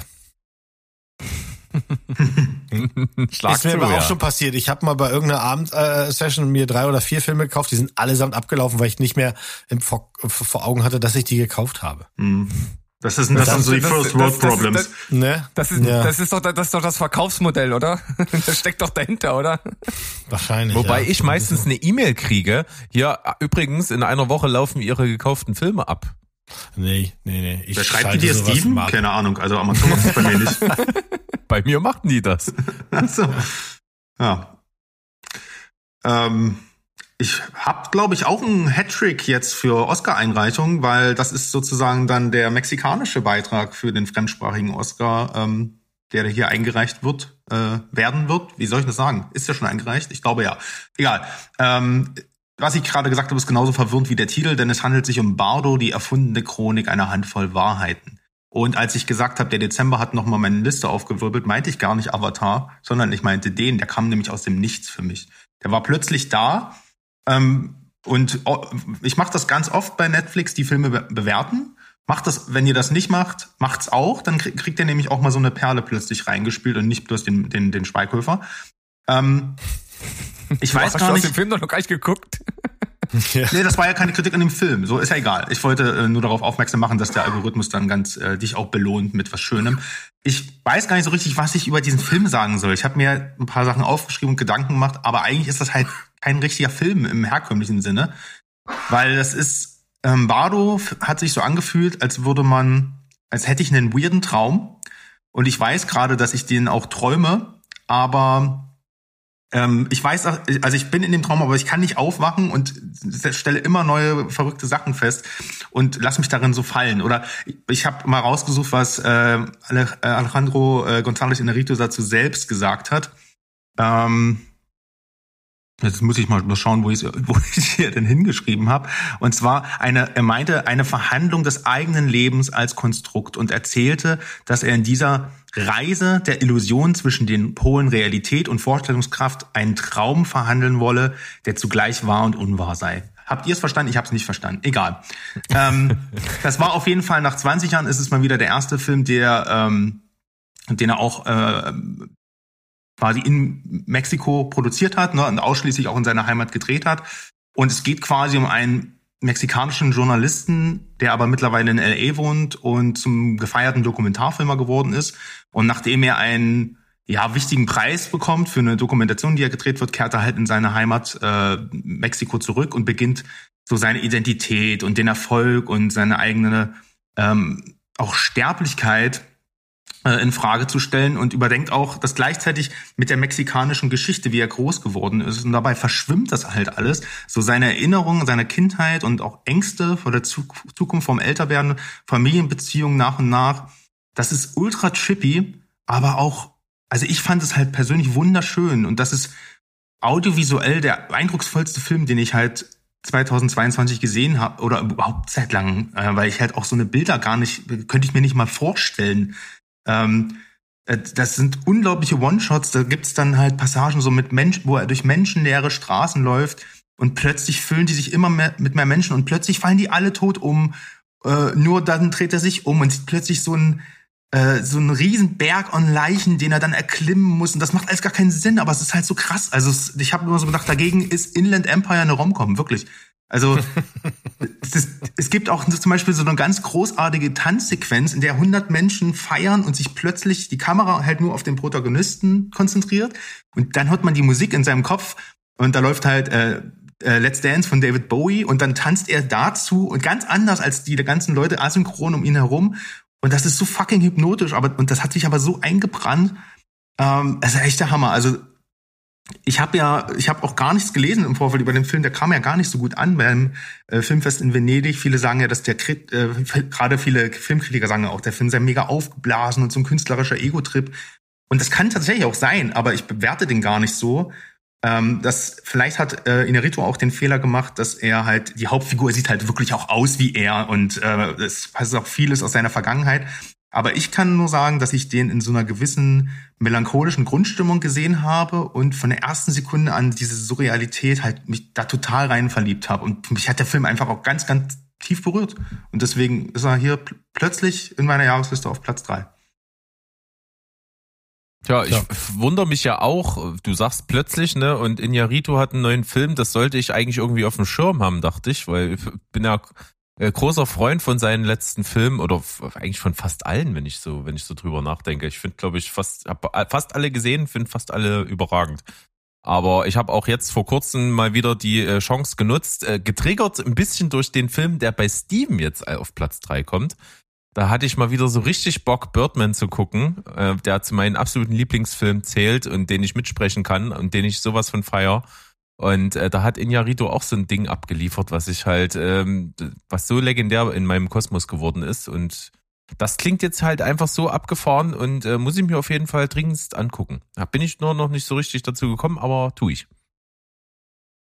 Soll ich gleich deine angeteaste Überleitung nutzen, um meinen Platz vorzustellen? Ja, wenn du, wenn du auch, wenn du auch sagen kannst, was mich daran geteased hat.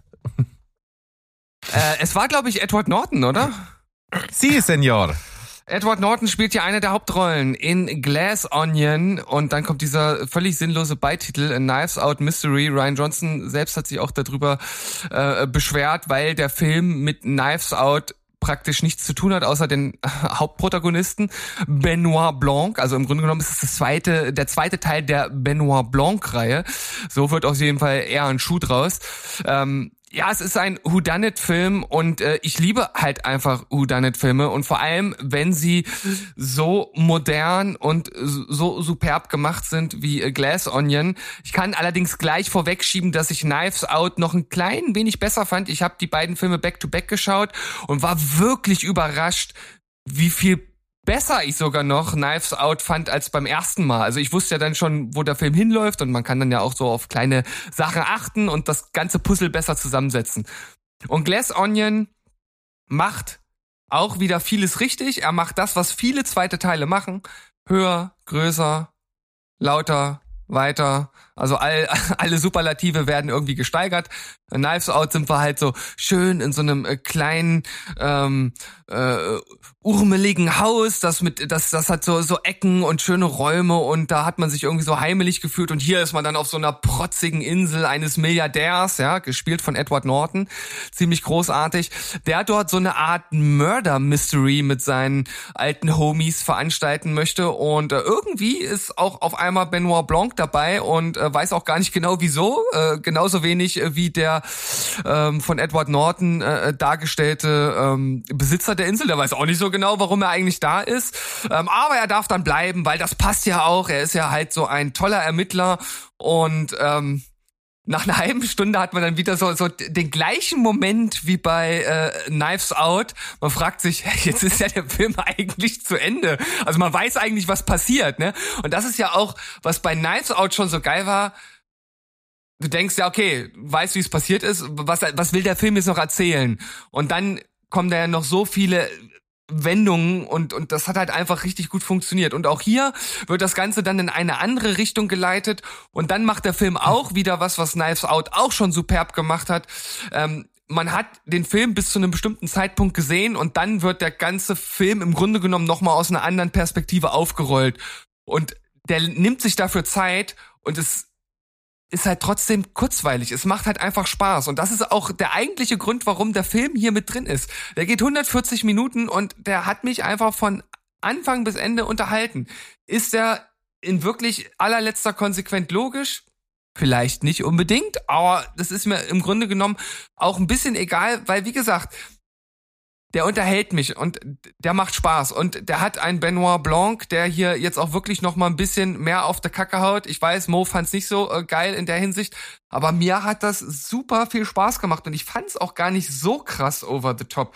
Für mich war das ein äh, so, so, genau das richtige äh, Verhältnis von ähm, absolutes Mastermind und irgendwie ich habe keine Ahnung von dem, was ich hier eigentlich mache, so ein bisschen. Ich habe auch gehört, dass der äh, vor allem im Original noch viel geiler rüberkommen soll, weil der halt irgendwie so ein so einen nicht so richtig britischen Akzent äh, irgendwie hat, sondern so ein bisschen dümmlich auch daherkommt oder klingt, ähm, was irgendwie dem Ganzen nochmal einen ganz eigenen Charme ähm, äh, ab, äh, abver, äh, abverleiht. Ähm, also, ja, ich, ich finde, das ist ein rundes Ding, macht Spaß, angucken. Ja, wir Ja, bleiben also- dabei, dass wir positiv sind, ne? Ja, ja. Ja, ich wollte gerade sagen, ne, keiner traut sich, weil. Aber ich muss, äh, ich kann ja äh, einfach beipflichten und sagen, ich hatte auch meinen Spaß. Ich glaube, ich finde Knives Out auch ein bisschen besser. Aber das Schöne ist ja eigentlich, dass man die Filme gar nicht so wirklich vergleichen kann. Weil bis auf die zentrale Figur sind die halt mega anders und das zugrunde liegende Genre. Und was man halt einfach Ryan Johnson lassen muss, er kann geile Drehbücher schreiben. Die Drehbücher sind einfach clever. Ob das jetzt over the top ist, darüber kann man sich, glaube ich, streiten. Aber es macht einfach Spaß, mich unterhält das wie Sau. Und ähm, es gibt leider viel zu wenig ähm, ähm, Regieautoren, äh, die halt einfach das noch, wo du merkst, die haben so viel Spaß dabei, die Leute an der Nase rumzuführen. Und deswegen ist das cool. Außerdem die coolsten, lustigsten äh, Gastauftritte äh, 2022. Also ich musste ein bisschen lachen, äh, wer uns dann die Tür aufgemacht hat. ja. Das Ja. war klasse. Also es ist auf jeden Fall ein Film, der so viel Spaß auch gemacht hat, mir. Und ähm, ich muss auch sagen, im Vergleich, ja, ich finde den ersten besser, der Knives Out, aber der hier hat halt wirklich dieses höher, schneller, weiter total im Blut und ist hier einfach das, was der erste vielleicht schon hätte sein können. Denn wir reden natürlich äh, davon, dass in der Filmgeschichte ein Whodunit-Film ne, halt wirklich ein absolut alter Hut ist. Ne? Es ist wirklich ein Genre, was mal super populär war. Da sind die Filme wie Pilze aus dem Boden geschossen. Das hat jeder gemacht. Jeder Krimi war ein Whodunit und äh, die Zeit war irgendwann vorbei. Dann kam das fette Revival. Es kam zwar immer mal zwischendurch irgendwie eine Perle, die auch kreativ war, aber so richtig äh, das mit dieser Vehemenz und Konsequenz das umzusetzen, das hat äh, hat Knives Out gemacht und jetzt Less Onion und ein Film, der in sich selber auch mal zitiert, dass es irgendwie alles wie bei Cluedo ist. Der der, kann ja nur bei Over the Top sein und deswegen sind die Figuren halt die absoluten Abziehbilder. Das sind so st stereotype komische Figuren in diesem Film, dass du auch den Eindruck gewinnst, dass du einfach so ein verfilmtes Brettspiel vor dir hast und ich das hat mir riesengroßen Spaß gemacht. Ich finde auch den Titel einfach in Verbindung mit der wirklich cleveren Inszenierung halt einfach smart, weil ähm, du hast wirklich, du siehst von Anfang an den Kern der Sache und es sind so viele durchsichtige Schichten außenrum wie bei einer gläsernen Zwiebel. Und das macht halt äh, das Ganze irgendwie so rund, dass es mir auch großen Spaß gemacht hat. Ja, das ist am Ende wirklich so aufgeblasen und, und komisch, dass ich auch da nicht so ganz begeistert vom Ende war, aber ich hatte rundum Spaß. Und äh, wie gesagt, Edward Norton liebe ich über alles und der hat Riesenspaß und wird nur noch getoppt von Daniel Craig, der hier die Rolle seines Lebens wohl gefunden hat, äh, der einfach voll abgeht in dem Ding und deswegen Glass Onion finde ich auch richtig cool. Ich nicht. ich habe ich hab was ganz anderes erwartet. Ich weiß nicht, in Knives Out war er, war er nicht so, wie er hier in Glass Onion ist. Und ich habe nicht verstanden, und das ist mein Hauptproblem, warum er in Glass Onion, also unser, unser Hauptcharakter Benoit Blanc, warum er ist, wie er ist. Er ist eine Karikatur von sich selber, die äh, äh, Hilfe braucht, seine eigenen Rätsel zu lösen und dann nach der ersten Stunde, der Film ist auch sehr lang, nach der ersten Stunde verkommt das zu einer Satire über die Megareichen. Und das hat dann für mich irgendwie, es hat einfach nicht mehr gezündet dann. Vielleicht muss ich den auch liegen lassen und guck den irgendwann noch mal, aber ich habe halt tatsächlich irgendwie äh, wieder eine clevere Neuauflage eines äh, von diesen Houdanits hätte ich gerne gehabt, habe ich hier überhaupt nicht gekriegt. Davon bleibt ja gar nichts über. Ich finde diesen Twin Twist am Ende und dieses 50 Minuten Flashback ungefähr waren's. Also ähm, das Finale, wenn das das Beste ist, was er sich einfallen lassen kann, weiß ich nicht. Irgendwie fehlt mir da alles. Aber maßgeblich, das Hauptproblem ist wirklich, dass ich nicht wusste, dass er eine Karikatur von sich selber spielt, weil er das in Knives Out eben nicht tut. Ha, hab ich so nicht wahrgenommen. Also ich war etwas überrascht über deine Kritik, als du dir auch äh, uns gegenüber geäußert hast. Also ich, ich finde, das ist ein, ein sehr, ja, allein, ein dass sehr er in, gutes der ba in der. Badewanne hockt und da einen, einen Videocall macht und hat, hat so einen ollen Face auf dem Kopf und ist irgendwie, weiß ich nicht, warum mussten sie jetzt noch diese, diese ganze Gay-Schiene damit reinbringen und dann, dann, das soll jetzt erklären, dass er so überkandidelt ist. Das war mir einfach viel zu doll. Und mir, äh, Satire der Reichen mag ich ja, wisst ihr. Ich meine, Triangle of Sadness ist auch nichts anderes oder so. Aber dann ist auch irgendwann so der Punkt gekommen, egal wo du hingeguckt hast auf dem Bildschirm, hast du ja Anspielungen gesehen. Da ist ein Bild von Brad Pitts Körper mit Edward Nortons Kopf drauf aus, aus, aus Fight Club. Der, hat- der hat ein Original Rothko an der Wand hängen und hat den verkehrt rum an der Wand hängen. Äh, äh, äh, die ganze Zeit irgendwie diese Anspielung an die Beatles-Songs oder sowas. Das war alles ganz nett, aber sie, das führt, nichts davon führt zu irgendwas, außer dass es uns zeigt, Edward Norton ist ein aufgeblasener Penis, ist im Grunde die, die Reinkarnation von Elon Musk. Und, und darüber brauche ich keinen Film. Den haben wir immer noch in echt. Ähm, und, und wie gesagt, dann geht mir der ganze Krimi-Teil äh, einfach flöten. Und wirklich, gibt es eine langweilige Form, jemand vor dem Tod zu retten, als das, was wir da gesehen haben? Das ist doch nur wirklich so abgelutscht. Also, saved by the bullet, Freunde. Nee, nee, nee, sorry. Mhm. Aber wir können uns drauf committen, glaube ich, dass äh, das der geilste Badeanzug aller Zeiten ist, den Daniel Craig getragen hat. Den will ich auch Ja. haben. Ja, ja, ja, ja. Ja, und, und in diesem Film könnten wir vielleicht euer Gedankenexperiment aus Gedankentango nochmal nachstellen. Also wenn die Bude dann brennt und dort Edward Norton liegt und Hilfe braucht und daneben ist die Mona Lisa. Stell dir vor, da liegt Dave Bautista und du Ja, musst den armen Ja, Typen das fand ich, das fand ich charmant. Also da musste ich wirklich schmunzeln, natürlich bezogen auf dem, dass wir das letztens als Thema hatten. Da musste ich schon ein bisschen, bisschen schmunzeln, ja, ja. Und es hat, Wer hat auch, nicht es weiß, wovon wir reden, es gibt Gedankentango mit Steven und Mo, ein Podcast, äh, wo Gedankenspiele durchgemanagt werden. Und äh, da gibt's eine Folge äh, über die Mona Lisa, die gerettet werden muss. Mhm. Ja. Also, auch wenn ich nichts Gutes an ihm dran lasse, freue ich mich auf den dritten. Weil ich finde schon, ich sehe schon, dass der, also ich meine, wir haben, wir haben den ja auch geguckt und es gibt Stellen, da hatte ich Spaß. Also insofern, zeig mal, was er im dritten macht. Vielleicht, wenn ich jetzt weiß, dass er immer so überkandidelt sein wird, vielleicht knallt der dann besser. Also ich hoffe, das wird für dich nicht nur ein Tagtraum bleiben. Mann, Mann, Mann, da. Meine drei. Moon Age Daydream ist streng genommen kein Film, sondern eine Doku. Irgendwann haben wir ja aufgehört, das mal auseinander zu pflücken. Äh, fragt mal rum, fast jeder wird sagen, dass er David Bowie kennt und ähm, einige werden sogar sagen, weil das, Bowie? Ja. ja, siehst du? Und einige werden sogar sagen, ich bin Fan von David Bowie. Äh, wenngleich das bei den meisten eine ganz bestimmte Ära immer meint, weil die wenigsten sind tatsächlich Fan von allem, was Bowie gemacht hat. Denn dafür ist sein Output einfach natürlich viel zu groß gewesen und auch zu extravagant. Ich habe ähm, Herrn Bowie nie persönlich, aber äh, ihn als Künstler durch ein Mädchen kennengelernt. Ähm, äh, sie war faktisch wirklich in ihn verliebt. Das ganze Zimmer war voll mit Postern. Auf jedem Mixtape, damals haben wir uns noch Mixtapes gemacht, ja, äh, gab es mindestens drei bis fünf Songs von Bowie.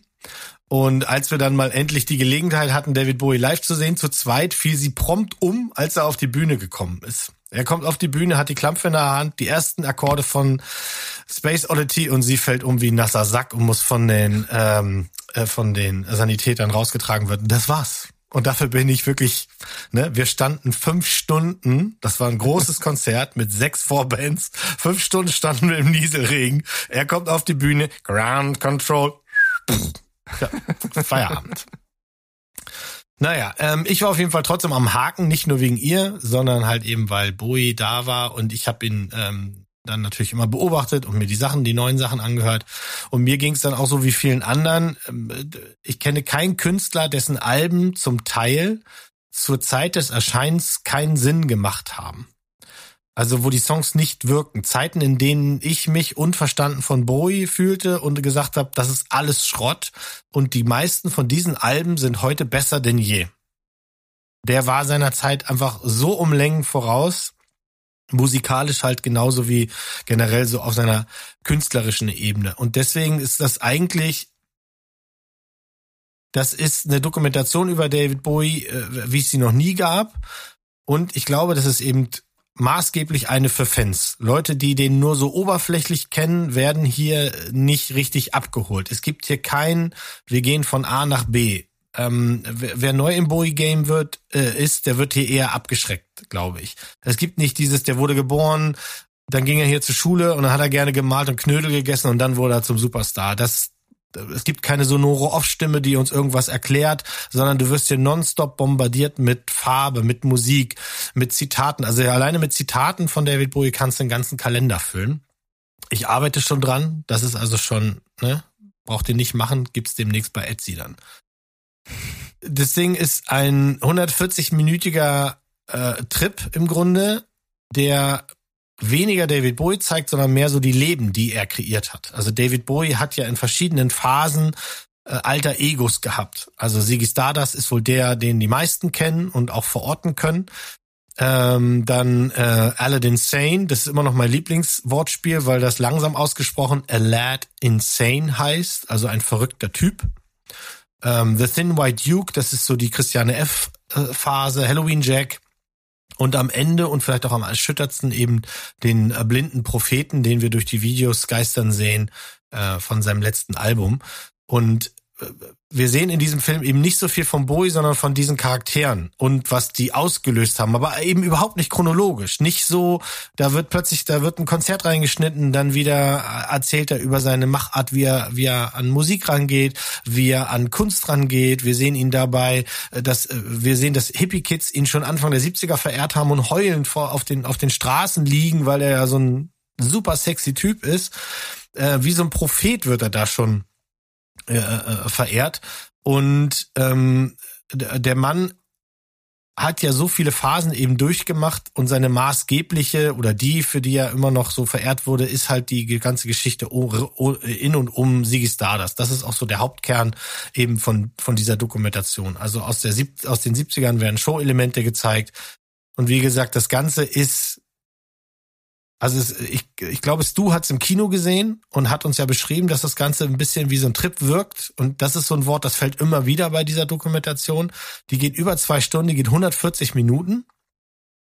Und das ist eine Montage aus Archivmaterial, Aufnahmen von Live-Auftritten, seine eigenen experimentellen Videogeschichten, äh, äh, Aufnahmen, wie er malt, seine Gemälde, Film- und Bühnenarbeiten und Interviews mit verschiedenen TV-Persönlichkeiten.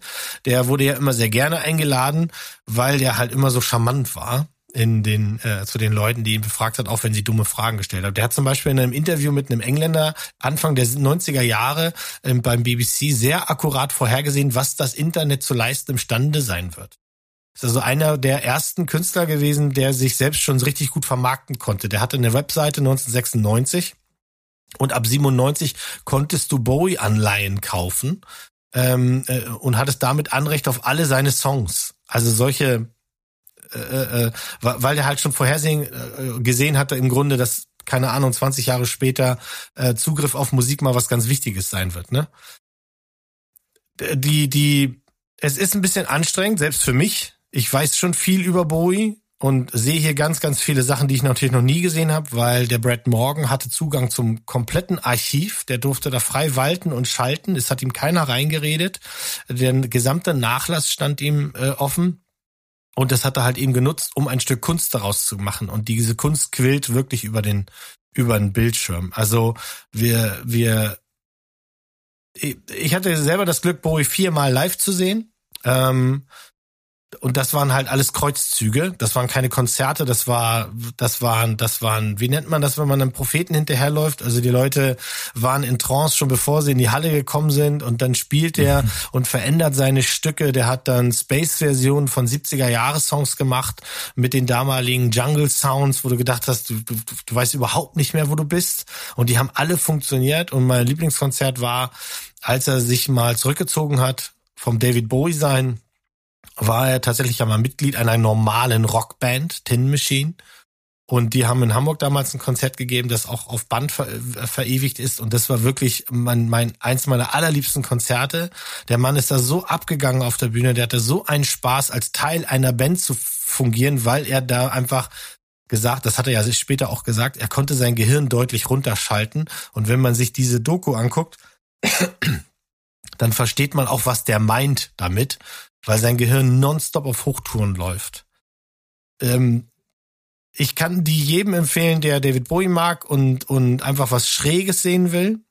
Wenn man über David Bowie was erfahren will, muss man was anderes gucken, weil das tut man hier nicht. Seine Frauen spielen kaum eine Rolle, seine, seine ganze äh, äh, privaten Geschichten, das ist alles nur am Rande, das ist nur so nebenbei Futter, weil wir uns daran ergötzen sollen, was er einfach für ein großartiger Künstler war, was er für großartige Alben gemacht hat und ähm, durch die Bank weg immer noch noch zu den wichtigsten Künstlern gehört, die wir die wir hatten. Das ist äh, so interessant, weil das klingt eigentlich genauso wie alle Gründe, die du aufgeführt hast, weshalb der Elvis-Film beispielsweise nicht funktioniert. Aber klar, das ist ja auch ein Film, hier geht es um eine Dokumentation. Aber ich muss sagen, so wie du das jetzt erklärt hast, fixt mich das total an, weil ich mag diese handelsüblichen äh, Wikipedia-Dokumentation nicht. Ne? Da ist mhm. er, das war die Lebensstation, dann am besten noch unterteilt in so Schaffensphasen. Nee, ich möchte das ja auch so wie, ne, ich, so wie du es mir erklären würdest. Wenn, ich, wenn du mich abends einlädst und sagst, hier, das, äh, ich habe jetzt zwei Stunden Zeit, dir David Bowie nahe zu bringen. Und mhm. wenn du sagst, du machst diesen Film an und ich habe danach einen Eindruck von diesem, von dem Schaffen dieses Menschen, dann hat der Film doch alles richtig gemacht. Also ich bin da extrem angefixt jetzt. Ja, das hoffe ich. Ich habe also genau so ein Gespräch hatte ich auch mit Paula geführt, wirklich, dass sie auch gesagt hat, jetzt hast du das gesehen und für Paula war das zu hektisch, zu bunt, zu doll, zu zu alles. Und sie hat gesagt, wenn du mir denn das aber näher bringen wolltest, dann dann äh, was würdest du dann wählen? Das heißt, ich arbeite auch gerade tatsächlich an der Playlist. Allerdings ist mein ich gehe auch zu einer anderen Schaffensphase. Also für mich ist die Berlin-Trilogie wichtiger als das, was in den 70ern war. Ich kann das schätzen, aber ähm, ähm, die Berlin-Trilogie und vor allem sein letztes Album sind einfach gerade, wenn man sieht, was, was er textlich im letzten Album gemacht hat, so kurz vor seinem Tod. Wenn man sich das auf der Zunge zergehen lässt, wie er dann in den Videos quasi sein eigenes Sterben vorhersieht und, und spielt und schauspielert, also sagenhaft. Also du wirst, du wirst deine Freude daran haben, auf jeden Fall. Ja, also ich bin gehöre auf jeden Fall zu denen, die sagen, finde ich gut, äh, David Bowie. Ähm, ich weiß so wenig über den.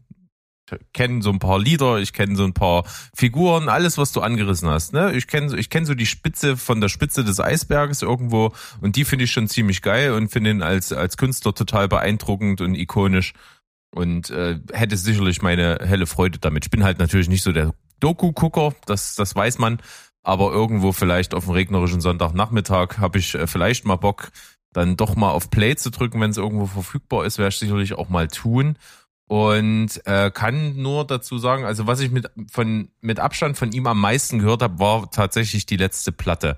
Natürlich auch so ein bisschen getriggert durch den äh, sch schnellen, relativ äh, überraschend kommenden Tod danach. Und äh, was das in Verbindung mit dem Album ist, lässt einen jedes Mal, wenn man es hört, halt irgendwie eine Gänsehaut über den Rücken schallen, weil das ist echt äh, gruselig. Gruselig. Also vor allem, wenn du das Video von Lazarus dazu noch guckst und so, das ist schon, Ja. äh, ja, ganz schön Gruselig. düster und, und ganz schön es schwer am ist Magen. wirklich ja. gruselig, ne? Aber geil. Und wenn du schon das, wenn du das Album anmachst und dieser unglaublich komische, hektische, verstörende Schlagzeugbeat von dem ersten Song dich halt durchweg sieben Minuten lang quält, das ist äh, grausam, aber auch irgendwie wunderschön. Also gruselig, grausam, merkwürdiges Schlagzeugspiel. Du tiest Ja. jetzt schon auf deinen nächsten Platz an, oder? Ja, nee, ich habe überhaupt gar kein Problem. Du hast hier blond reingebracht, da br bringe ich das Pendant irgendwie dazu. Wir haben hier irgendwie ein Jahr, wo, wo, wo bekannte, berühmte Persönlichkeiten in irgendeiner Art und Weise porträtiert werden, wie es sonst keiner tun würde. Und da nimmt sich Spencer auch nicht raus. Wir haben also hier ein Biopic über Lady Diana, welches halt keins ist, sondern es ist auch so ein bisschen, äh, hangelt sich an realen Begebenheiten lang, äh, hat aber natürlich auch fiktive Elemente. Und äh, im Gegensatz eben zu Blond hat mich dieser Film halt komplett von Anfang an bekommen. Also schon, ich habe mich ertappt bei der Eröffnungsszene, die damit endet, dass so eine äh, Vogelperspektiven ähm, Kamerasicht ist auf das Auto, was dann zum Anwesen fährt und dort vorfährt und parkt. Und da habe ich mich auf der- ertappt, dass ich kurz innegehalten habe und meinte, oh, der, der Auftakt ist schon so geil. Ähm, ich liebe alles an dem Film. Ich fand den super geil inszeniert. Ich mochte diese Schwere, die da drin ist, sehr. Ich fand das Schauspiel von Kristen Stewart genial. Ich mag sie aber auch sehr gerne als Schauspielerin und sie hat das hier wunderbar gemacht. Ich fand äh, die Art, wie diese Themen verpackt wurden von dieser von dieser Bürde in diesen äh, Bürde in diesen goldenen Käfig sozusagen. Du würdest sagen, ja, sie heult die ganze Zeit rum und beschwert sich über alles. Tut sie vielleicht auch, aber ich habe das gefühlt. Ich mochte das sehr sehr gerne. Ähm, fand eben auch gerade im Kontext dessen, dass also dann, als wir dieses Jahr eben auch dieses Ereignis hatten, dass die Queen dann gestorben ist und dass so diese ganze Geschichte um die Königsfamilie und um diese Art, um diese Monarchie in England und wie zeitgemäß ist das noch und wie viel Macht dürfen eigentlich so so Familien, äh, in, die so begrenzt sind an Personen, wie, was, was die für einen immensen Reichtum und Macht und Immobilien und Einfluss und weiß ich nicht was alles haben. Äh, was gibt's heute noch für Gesetze, die nur auf dieses Königshaus zurückzuführen sind, die absoluter Schwachsinn sind, überhaupt keine Daseinsberechtigung haben und nutzt man jetzt die Chance oder nicht, um das Ganze abzuschaffen und sowas. Also diese ganzen Diskussionen fand ich hoch interessant, auch wenn ich mich sonst für diesen Königshaus-Gossip nicht so interessiere.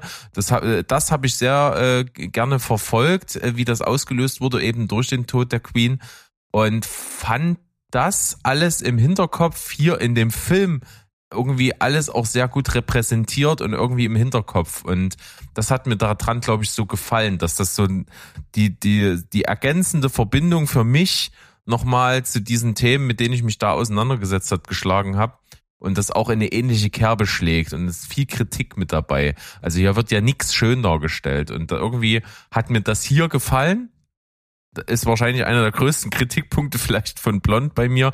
Ähm, das ist eigentlich der Beweis dafür, ne, dass es absolut Geschmackssache ist. Ne? Mir hat Spencer gefallen und Blond nicht. Bei Sandro genau umgekehrt. Und ähm, irgendwo kann man sich treffen und über gewisse Aspekte reden und sagen, ja, das war bei beiden wahrscheinlich gut, sind wahrscheinlich beides gute Filme. Aber es kommt halt drauf an, auch so ein bisschen auf welchen Fuß er dich erwischt und äh, in, in welcher Form du was damit anfangen kannst. Und ich kann eben nur sagen, der gehört wirklich zu den besten Filmen des Jahres bei mir. Hat eine der höchsten Wertungen bekommen. Und deswegen fand ich Spencer wirklich einen sehr, sehr, sehr, sehr guten Film. Ist mein Platz drei. Also, meine direkte kurze Rückmeldung dazu. Alle Filme, die wir heute besprechen, ja, abgesehen von Blond und diesem hier, kann ich mir vorstellen, anzuschauen. Spen Spen Spencer ist für mich ein CCL to the max mit Doppel-Plus-Sternchen. Ich werde diesen Film nicht mal schauen, wenn ich dafür Geld bekomme. Also der interessiert mich sowas von gar nicht. Und du kannst mir erzählen, was du willst. Also äh, never. Also bei den Sachen, die ich mir anschauen könnte, weiß ich nicht, warum ich mich mit sowas quälen soll. Ganz ehrlich, egal wie gut der inszeniert ist, never. Das ist irgendwie das witzig, waren, ne? Das, das waren meine drei Cent dazu. Das, das finde ich okay. Und, und äh, wahrscheinlich hättest du, du kennst mich ja jetzt schon eine ganze Weile, am wenigsten gedacht, dass ich von uns beiden mal der Diplomatische bin irgendwann. Aber es ist halt wirklich so, dass ich sage, ja, ich kann das total verstehen, wer den Film nicht fühlt. Das ist vollkommen in Ordnung. Ich kann das bei den meisten Filmen sogar nachvollziehen, dass man sich sagt, ja, äh, nee, will ich nicht und so. Und das ist auch vollkommen in Ordnung. Ne? Und das meiste ist einfach so subjektiv geprägt und Objektivität gibt's ja sowieso nicht bei, bei Bewerten und Kritisieren von Filmen und deswegen ist das auch okay, wenn der eine sagt, gucke ich mir gar nicht an und der andere sagt, ja, finde ich mega. Also ich finde, beim nächsten Film ähm, ist es nicht okay, dass Steven den noch nicht gesehen hat, weil ich weiß, dass er ihn ausgesprochen gut finden wird. Da äh, muss ich auch gar nicht mehr lange drüber reden, denn es ist mein Platz zwei, The Batman. Ähm, hol den so schnell wie... Oder? Du hast den noch nicht gesehen, Steven, oder? Ich, ich habe den tatsächlich immer noch nicht What? gesehen, was Den gibt es Ja, auch, glaube ich, ja, ja, sogar ich auf weiß. Wow Auf mittlerweile. wow, genau. Das ist das ist äh, der der der letzte große Streamingdienst, zu dem ich äh, zurzeit keinen keinen Zugriff habe. Aber Alle äh, anderen hast du ja schon erschlichen, ja? So. Was soll das denn heißen? Du meinst mit Geld? Du brauchst ja gar nicht Geld ablenken. oder Zuneigung oder. Nee, den, äh, den hol den mal äh, ähm, fix nach. Äh, jetzt kannst du direkt aufhören. Äh, wir, wir verlesen dann deine Top 2. Nein, Quatsch. Ähm, äh, The Batman, wir hatten ja schon mal ausführlich drüber gesprochen. Ähm, hört gern noch mal in unseren Batman-Podcast aus dem März, glaube ich, rein. Ähm, kurz gefasst, warum ich den Film so ähm, trotz Fanbrille noch mal auch als Film richtig gut finde, weil ich finde, das ist der beste Film überhaupt über die Figur Batman ähm, nicht unbedingt um Bruce Wayne. Ne? Da kann man, äh, wer den Film sieht, äh, wenn du den Film siehst, auch Steven, wirst du vielleicht auch verstehen, ne? weil am Anfang das äh, sind Bruce Wayne und Batman, die kann man gar nicht so sehr von unterscheiden. Ne? Das ist eigentlich, es ist ein und dieselbe Figur und das ändert sich dann erst nach und nach. Und ich finde auch, wie Gotham in diesem Film dargestellt wird, das ist so ein triefendes, dreckiges Thriller-Moloch, so als hätte David Fincher irgendwie Sieben und Zodiac in so eine Batman-Story reingepackt. Ähm, die Verfolgungsjagd mit dem Batmobil, ah, da habe ich im Kino wirklich gestrahlt vor Freude. Der Cast ist grandios, die Kamera von Greg Fraser, ah, nochmal, also ich kann nur Küsse verteilen für den Film, ultra edel. Pattinson spielt super, Paul Dano hat mir mehr Angst gemacht als Art the Clown. Und äh, der Soundtrack von Michael Giannino heißt er, glaube ich, äh, mein absoluter Lieblingsscore des letzten Jahres gewesen. Der lief wirklich die ganze Zeit rauf und runter. Äh, soll James Gunn sein DCEU da rebooten? Hauptsache man lässt Matt Reeves äh, diese fiesen Batman-Neo-Noir-Filmchen weitermachen. Deswegen ähm, top begeistert äh, ähm, The Batman, Platz zwei. Ja, was will man dazu noch sagen? Ich kann mich bei allem anschließen. Der Film ist groß. Ich habe im Grunde nichts äh, zu bemängeln. Der Film geht halt ja auch ein, ein ganzes Stück und der ist aber durchweg halt super intensiv. Und ich kann mich selten an einen Film erinnern, wo ich in dieser wirklich langen Auftaktsequenz äh, mal nicht so äh, so so gedacht habe, ja, okay, jetzt jetzt schwappt das langsam so nach unten. Nee, gar nicht. Die Intensität dieser Auftaktsequenz ist so unglaublich und ich habe glaube fast durchweg die Luft angehalten, weil das so krass ist und genau das gebracht hat, was ich mir gewünscht habe. Nämlich, äh, was du gesagt hast, es ist ein Film über Batman. So, und das ist halt geil. Weil äh, Batman hat natürlich immer schon die Bürde gehabt, dass es ein Universum mit ultra starken, ikonischen Bösewichten ist und die immer irgendwie äh, mehr in den Vordergrund treten und im Gedächtnis bleiben als eben der, äh, der schwarze Ritter. Und das ist halt hier das Geile. Er ist am Start und er ist halt wirklich da und es ist seine Geschichte und sei, eine Geschichte von ihm wie er geprägt wird und wie er so Stück für Stück zu dem wird, was wir halt dann später in anderen Filmen vielleicht sehen. Und das ist geil. The Batman auf jeden Fall Killerfilm. Unterstrichen. Mo, Mo unterstreicht noch genau und ich leite selbst über. Auch ich habe einen äh, Superheldenfilm dabei und zwar einen der ganz anderen Art. Und äh, ich kann auch schon mal insoweit äh, spoilern, sowohl dieser Film als auch meine Nummer eins kommen nicht aus der USA, nicht aus Hollywood, aus der äh, Traumschmiede, sondern mein Platz Nummer zwei, The Innocence, kommt aus äh, Skandinavien, Großbritannien und Frankreich, also eine Co-Produktion. Und ist der Und- Callback zu mir vorhin, weil ich gesagt habe, der ist bei mir Platz Nummer äh, Nummer 8, also Nummer 7 und äh, das ist der nämlich. Den fand ich auch absolut fantastisch. Und er wäre bei dir jetzt, glaube ich, sogar in die Top 5 gekommen, wenn ich ihn Ja. nicht genommen hätte, ne? Absolut. Ja, also er ist ja nicht umsonst bei mir auf Platz zwei. Ähm, also absolut äh, zu Recht wäre er dann auch bei dir natürlich in der, in der Top 5 gelandet, weil das wirklich ein ganz anderer Superheldenfilm ist. Es geht um vier kleine Kinder in einer Hochhaussiedlung äh, in Norwegen. Sind alle so zwischen sechs und zwölf Jahre alt. Wir haben da einmal Ida und Anna, das ist ein Geschwisterpärchen, und dann äh, noch Ben, der mit seiner Mutter ähm, dort wohnt, und äh, Aisha, die auch mit ihrer Mutter dort wohnt.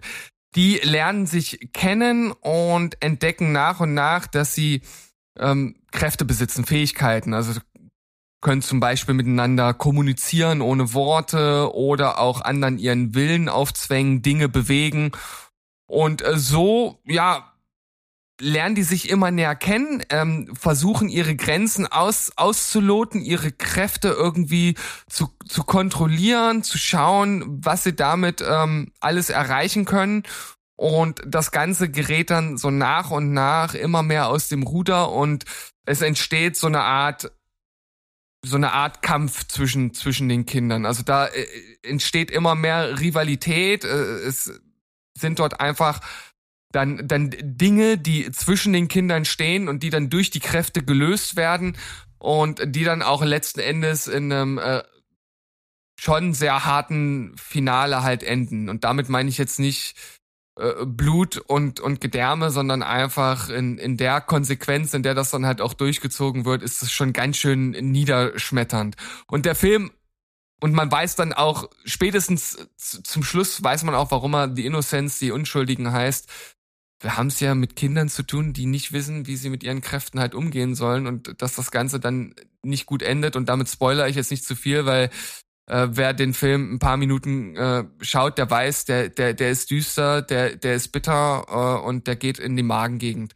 Und ähm, das ist wirklich so eine kleine Perle abseits äh, von Hollywood und Co., die unbedingt geschaut werden muss. Also der Film hat's verdient. Ja, das das äh, verfilmischte, äh, bis einer weint. Das ist wirklich so krass und man man äh, auch so ein geflügeltes, äh, so ein geflügelte Floskel, die immer mal kommt. Kinder können sehr grausam sein und das führt der Film halt ein mit äh, nochmal ein, ein, ein Booster vor Augen. Das ist wirklich krass durch diese durch diese Kräfte, mit denen die halt äh, nicht umgehen können, die sie noch erforschen müssen zu großen Teilen und die halt einfach ähm, alle noch nicht mal im Ansatz die geistige oder emotionale Reife besitzen, damit irgendwie verantwortungsvoll umzugehen. Äh, Das ist wahnsinnig cool dargestellt und was mich total beeindruckt hat an diesem Film ist, dass der ja mit aller einfachsten Mitteln umgesetzt ist. Das ist ja wirklich, der ist ja so kein Stück spektakulär, kein Stück irgendwie äh, äh, auf äh, reißerisch oder irgendwas, sondern das sind so subtile, einfache Mittel. Ich weiß noch, diese eine Szene, du hast angedeutet, die können untereinander kommunizieren Äh, und das machen sie so, so äh, im Geiste über so ein, so ein einfaches Symbol. Die malen halt alle so ein ähnliches Symbol gleichzeitig. Ich weiß noch, dass ich übelst die Gänsehaut hatte bei dieser Szene. Die ist so einfach und so pillepalle, aber die zeigt so eine, so eine Verbindung unter denen, dass sie trotzdem irgendwie halt eine Ebene sind, weil sie so Kinder sind in der gleichen Situation, aber auf der anderen Seite halt ähm, gar nicht wissen, mit was sie da gerade spielen, mit welchem Feuer. Und das ist halt total krass. Das mochte ich extrem. Ich mag die Konsequenz und es ist wirklich ein Film, der sich von Anfang bis Ende wirklich auf die sehr gute Art und Weise echt unangenehm anfühlt. Ja. Also bei mir waren es auch zwei Szenen, die sich echt eingebrannt haben und wo ich auch Gänsehaut hatte. Eine, eine im Wald, wo dann auch das erste Mal bei der einen, äh, bei dem einen Geschwisterpärchen dann halt ähm, die Kräfte erwachen und dann das Stand-off zum Schluss. Das ist schon echt ziemlich geil einfach gewesen. Äh, im wahrsten Sinne des Wortes und ähm, da hatte ich auch auch auch äh, Gänsehaut also ja es ist ein wirklich guter Film Ich sag nur Katze und Kochtopf. Mm, Das ist mein Ja. Stichwort, da bin ich ausgestiegen. Ich muss also den Rest noch nachholen, aber ich habe das, Tut immer noch weh, auf jeden Fall. also ich habe Ja, nicht, ich also hab nicht ich- mal alles gesehen und äh, da bin ich dann der Wussi hier. Ich konnte das nicht verarbeiten und weil ich nicht wusste, wie viel mehr ich mir davon ansehen muss, habe ich ihn erstmal beiseite gelegt. Das ist auf jeden Fall äh, nochmal ein sehr guter Hinweis. Ähm, ich habe ja vorhin auch schon mal bei Prey angesprochen, dass ich mit äh, Gewalt gegen Tiere auch nicht äh, so wirklich gut umgehen kann. Ähm, beziehungsweise ich, ich krieg's dann schon irgendwie immer, immer hin, aber ich find's halt äußerst unangenehm. Man muss natürlich sagen, dass das hier natürlich absolut zum Film halt passt und zu dem Jungen und dem Charakter. Also das ist ja tatsächlich so eine äh, äh, äh, typische Sache, die man bei psychisch gestörten Kindern ja oft erkennen kann. Oder sagt man ja oft, ne, die erste Gewalt geht oft gegen Tiere und das wird halt hier natürlich genutzt, um den als Charakter zu etablieren. Aber man muss es vielleicht vorher wissen. Triggerwarnung in dem Fall auf jeden Fall. Für Leute, die das nicht sehen können, ich, es, wie gesagt, es tut immer noch weh. Ja. Ja, was auch ein bisschen wehtut, ist, dass ich meine Liste heute ändern musste, weil Sandro eingefallen ist, dass ein Film in diesem Jahr offiziell erst gelaufen ist, den wir irgendwie schon besprochen hatten. Und dann konnte ich da aber nicht rausfinden, wo. Ich erinnere mich an ein warmes Kakaogespräch zwischen Berg und mir, aber ich konnte es verflucht nochmal in unseren Aufnahmen nicht finden. Und bevor ich Gefahr laufe, dass dieser Film nicht auf einer besten Liste landet, habe ich ihn halt aufgenommen. Ist mein Platz zwei und er heißt Lamb. Und wer, derjenige von euch, der später in Discord reinschreiben kann, in welcher Folge Berg und ich schon über Lamb geredet haben, äh, kriegt ein extra Sternchen mit Smiley oben drauf, weil, wie gesagt, ich habe hier in 17 Folgen vorhin reingehört, weil ich auf jeden Fall vermeiden wollte, dass ich hier alles doppelt und dreifach erzähle. Aber jetzt ist es halt so. Äh, Und ich werde es jetzt auch nicht ver ver vermeiden, denn das ist ein ganz fantastisch, fantastischer Film.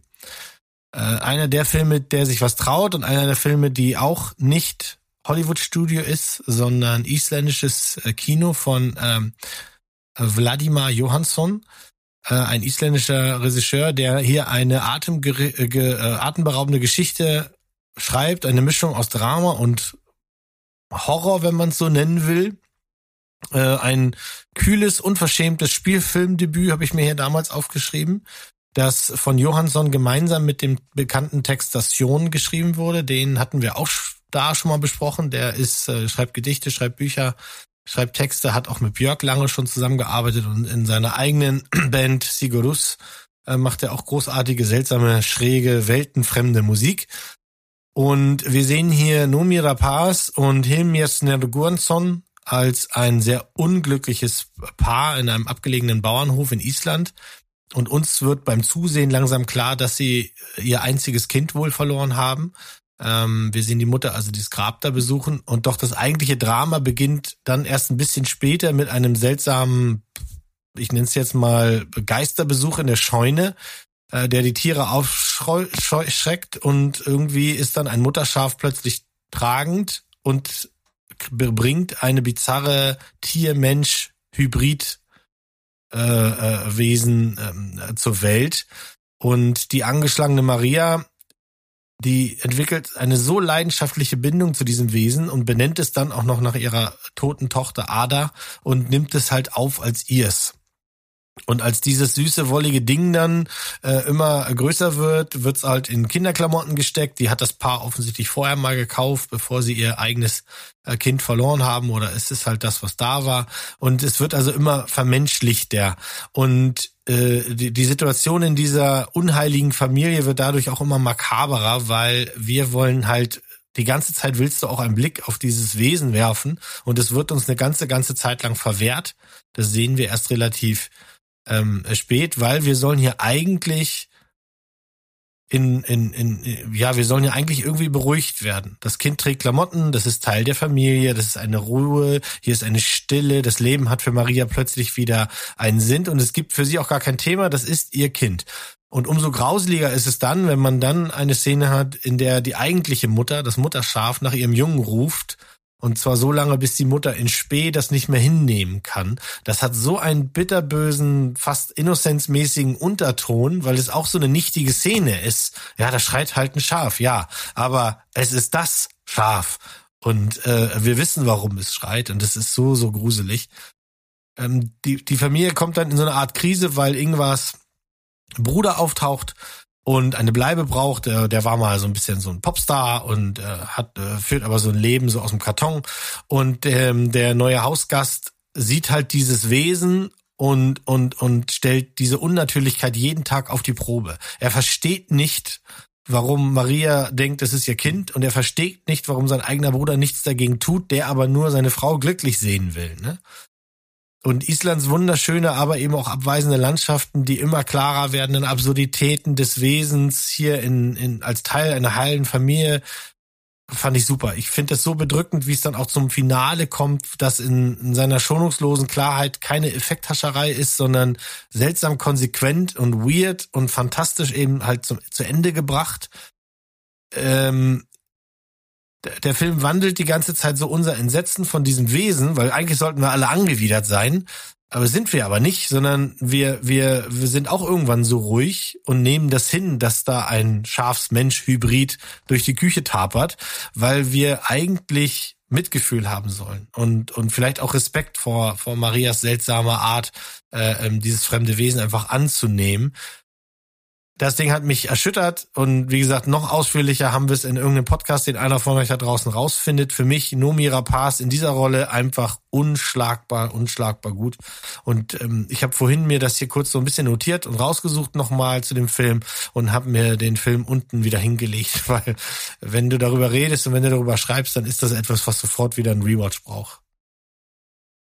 Na, dann siehst doch mal als Geschenk an, dass ich heute früh noch mal meine äh, Filmliste ähm, Ja. notiert habe und gesehen, oh Gott, da steht ja jetzt auch 2022 dahinter, weil sonst hätte ich den auch hier reingenommen. Ich war nach, ich glaube, das war so, dass erst Berg den gesehen hatte, dann du. Ich habe den mal zwischendrin irgendwann nachgeholt und ich kann eure Begeisterung komplett nachvollziehen. Der hat auch ganz viel mit mir gemacht und äh, gerade was du alles wieder erwähnt hast, jetzt muss ich ihn ja auch noch mal gucken. Toll. Ja.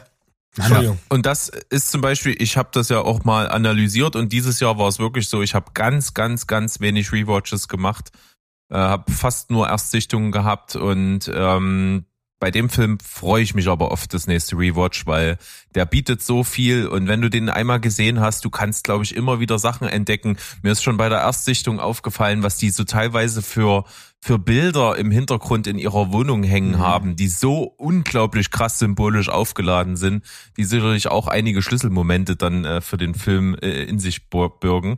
Und was ich so geil finde, ist, der Film nimmt dich als Zuschauer absolut in Sippenhaft. Weil, wie Mo schon eben sagt, du bist, du ertappst dich dabei, wie du, wie du langsam das normal findest, was dort abgeht. Obwohl jeder, der von außen auf das Ding blickt, auf, auf diesen Film und diese Situation sagt, das ist halt einfach wieder die Natur. Das ist nicht normal. Das gibt Ja. es so nicht. Und äh, das ist ja auch die Krux an der Sache. Du, du, du, du ertappst so die, die, äh, die, diese, diese Mutter, die ihr Kind, eigenes Kind verloren hat und nach diesen Ersatzkind sucht dabei, wie sie sich vielleicht denkt, ne, vielleicht merkt's ja niemand. So, Ja, wenn ich das, das, macht ja aber die behalte. Szene auch, äh, auch so krass, die Mo ja beschrieben hat, weil ich habe da kein Schaf äh, gesehen, sondern eigentlich eine Mutter, die nach ihrem Kind schreit. Und deswegen trifft dich das so hart, weil du das, wie du gerade sagst, man tut das komplett umdrehen. Und deswegen macht der Film ja was sehr gut Positives, wie wir halt über die Natur überhaupt, ne, über, über, über dieses Konstrukt der Natur, dem Zusammenleben mit dem Menschen überhaupt nachdenken und bringt uns eben dazu, auch unsere Rolle darin in Frage zu stellen. Und das ist äh, ja ganz großes, äh, ganz großes Kunstding auf jeden Fall. Ja. Auf jeden Fall einer der diskussionswürdigsten Filme, der uns jetzt auch schon wieder zum x Mal dazu anregt, darüber zu diskutieren, was da passiert und was nicht passiert. Und ich muss auch sagen, wir hatten eine sehr, sehr, sehr, sehr gute und fruchtbare Diskussion auf dem Discord-Server dazu. Denn es gibt einen Film, der ist bei Sandro dann auf Platz eins. Den haben wir so ein bisschen mit so gewissen Messages darin mit dem Film hier verglichen und haben die beiden mal so untereinander diskutiert und Querverweise aufgezeigt und so ein bisschen hin und her äh, jongliert, was bei dem einen so dargestellt ist und bei dem anderen so. Das bietet sich unglaublich krass an und ich muss sagen, Lamp ist wirklich ein starker Film und was ich auch geil finde ist, den könntest du auch, äh, der spielt ja schon irgendwie im Jetzt. Und du könntest Mhm. den auch irgendwo 1400 und spielen lassen. Und es wäre die gleiche Aussage und er wäre komplett zeitlos. Und das finde ich auch äh, absolut faszinierend an dem Film. Ja, unterschreibe ich auch. Dann komme ich auch zu einem Film und ähm, muss sagen, den hat Mo hier schon mal genannt, äh, beziehungsweise nicht. Der hat das nämlich offen gelassen. Äh, bei mir ist Nope mit am Start. Und äh, ich konnte nie so richtig den krassen Hype um Jordan Peele teilen. Das habe ich öfter schon gesagt. Ich mochte seine Filme, aber ich fand die nicht so das Nonplusultra und war aber trotzdem sehr gespannt auf diesen hier. Nämlich in Nope haben wir es mit einem sehr interessanten Setting zu tun. Der ganze Film spielt im Prinzip nur in so einem Tal. Und äh, da ist eine Pferderanch von einer Familie, die seit Generationen Pferde ausbildet als Filmpferde, die dann beim Film eben benutzt werden für Reiterszenen und so weiter und so fort. Und das ist so ein bisschen das Vermächtnis, was sie vom Vater übernommen haben. Und langsam bringt das nicht mehr so viel. Äh, die Filmstudios gehen immer mehr weg von echten Pferden, viel zu CGI und so. So langsam ist auch die Bedeutsamkeit des Ganzen ähm, schwierig und ich finde diesen Kniff dann im Nachhinein ganz geil gemacht, dass es eben um jemanden geht im Zentrum der Geschichte, der äh, als Beruf das sozusagen hat, Pferde zu domestizieren, zu zähmen äh, und, und einen gewissen Willen aufzuzwingen. Und hier wird einfach in diesem Film ganz viel äh, der Beziehung zwischen Mensch und Tier verhandelt. Und das mag ich sehr, sehr, sehr gerne. Und ähm, dann kommt natürlich der typische Jordan Peele mit dazu. Es passieren ziemlich seltsame Dinge, ziemlich abgefahrene Dinge, die du erst nicht einordnen kannst. Und dann passiert was, was mir außerordentlich gut gefallen hat, denn ich hatte große Angst davor. Denn äh, man kommt schnell auf den Trichter, oh, okay, hier fliegt halt einfach nur irgendwie ein UFO rum und macht komische Sachen. Und kleiner Spoiler, das ist es halt nicht. Und das finde ich großartig. Und was es dann tatsächlich ist, das macht es halt noch viel besser. Und das hat mir echt gut gefallen. Der Film ist von heute, von heute mal gefilmt worden, der einfach, das siehst du in jedem Shot. Und das ist so geil, weil die Visualität des Films ist unglaublich, wie der mit diesem begrenzten Setting arbeitet. Äh, Es wird ganz viel ähm, äh, Show, Don't Tell ange angewendet in diesem Film. Das macht großen Spaß. Es sind super eindrucksvolle Szenen dabei. Das ist ein Film, den kann man, glaube ich, öfter gucken. Das macht riesen Spaß. Und äh, mir hat er einfach sehr, sehr gut gefallen. Die Atmosphäre stimmt. Und ich mochte auch das Ende irgendwie sehr gerne. Das ist streitbar, sicherlich, aber es hat irgendwie genau den Ton getroffen, den ich sehen wollte. Und deswegen ist Nope für mich sicherlich einer der allerbesten Filme des Jahres. Ja, bei mir war alles genauso, wie habe ich alles genauso gefühlt wie du und dann kam eben das Ende. Und mich hat's dann leider komplett verloren. Es ist schade, weil ich finde auch Bilder, Message, Schauspiel, die Untertöne, alles ziemlich geil. Äh, Und ich habe immer das Problem mit den Enden von Jordan Peele. Also das ist so ein bisschen mein Shamala Ding Dong äh, 2.0. Ich schade. Also ich mich hat, wie gesagt, der dann leider komplett verloren. Aber vielleicht eine Zweitsichtung, weil man weiß, was was ist, was am Ende passiert, äh, macht den Film dann vielleicht doch noch mal interessanter und größer für mich. Weiß ich nicht. Also so ist es auf jeden Fall. Hm, äh, hat es leider einen doofen Nachgeschmack für mich gehabt. Schade. Also ich fand das Ende gar nicht so mm, schlimm, weil es in, in auch so ein bisschen konsequent ist. Also wenn man erstmal weiß, was da fliegt und, und die Manierismen sich ansieht und dann gibt es ja diese Metaebenen da etc. Wir verraten hier ja nichts. Dann geht's am Ende Dazu darum, kann man ja, da kann ich dir äh, helfen. Dazu kann man in unsere großartig betitelte Folge Nazi-Käse ist okay nochmal reinhören. Da haben wir nämlich genau über Nope gesprochen und da Genau. kommt auch nochmal die Metaebene ein bisschen zur Geltung. Ähm, könnt ihr gerne nochmal euch geben. Also insofern fand ich das Ende äh, gut. Es ist jetzt vielleicht nicht so spektakulär oder sowas ähm, und das Ding so hätte wahrscheinlich den den Stempel Spektakel gerne gehabt, aber ich war fein damit. Und ich, wir haben den jetzt erst tatsächlich, wir hatten einen Rewatch vor, vor zwei oder drei Tagen oder sowas und der hat uns immer noch sehr viel Spaß gemacht. Jungs, ihr wisst, ihr könnt mich mit nichts mehr triggern als mit einem diskussionswürdigen Ende. Aber auch davon abgesehen habe ich mega Bock äh, auf den Film. Und wenn ich die Möglichkeit hätte, den zu gucken, würde ich es auch äh, hier nach äh, am liebsten direkt machen. Das ist tatsächlich einer der Filme, wo ich äh, dann wo ich nicht drüber scrollen würde, ich würde sofort anmachen, wenn ich äh, den, wenn ich da irgendwo Zugriff drauf hätte. Also wenn das irgendwann der Fall ist, werde ich das äh, definitiv äh, sofort nachholen. Ja, wir halten unsere Augen offen, wann das für dich der Fall sein wird und geben dir sofort Bescheid. Hier ist auf jeden Fall der Knoten für mich dann geplatzt bei Jordan Peele. Das ist wirklich ein Film, der, den finde ich wirklich, wirklich gut. Und die anderen fand ich nur ganz cool, so und nett. Aber hier haben wir wirklich einen herausragenden und das mochte ich sehr. Also jetzt auf so Streaming-Plattform ist er ja, Steven. Ne? Man muss nur halt noch ein bisschen Geld berappen dafür. Ja, aber das ist schon die Krux. Ne? wollen wir hier einen Aufruf machen, eine GoFundMe-Seite? Also Oh ja, Steven bitte. Ja, bitte. Weißt du, die Antwort, äh, die ist ja schon im Titel, äh, äh, Mo, ne? Also deswegen, nope, drei Euro zu viel. Nope. Naja, jetzt ich, schlagen ich, wir ich auf finde jeden das, ich, ich, ich finde das noch ganz kurz, ich finde das total faszinierend, ja, dass, dass Jordan Peele vor ein paar Jahren halt noch irgendwie so, so teilweise sehr infantile Sketche halt irgendwie gedreht hat.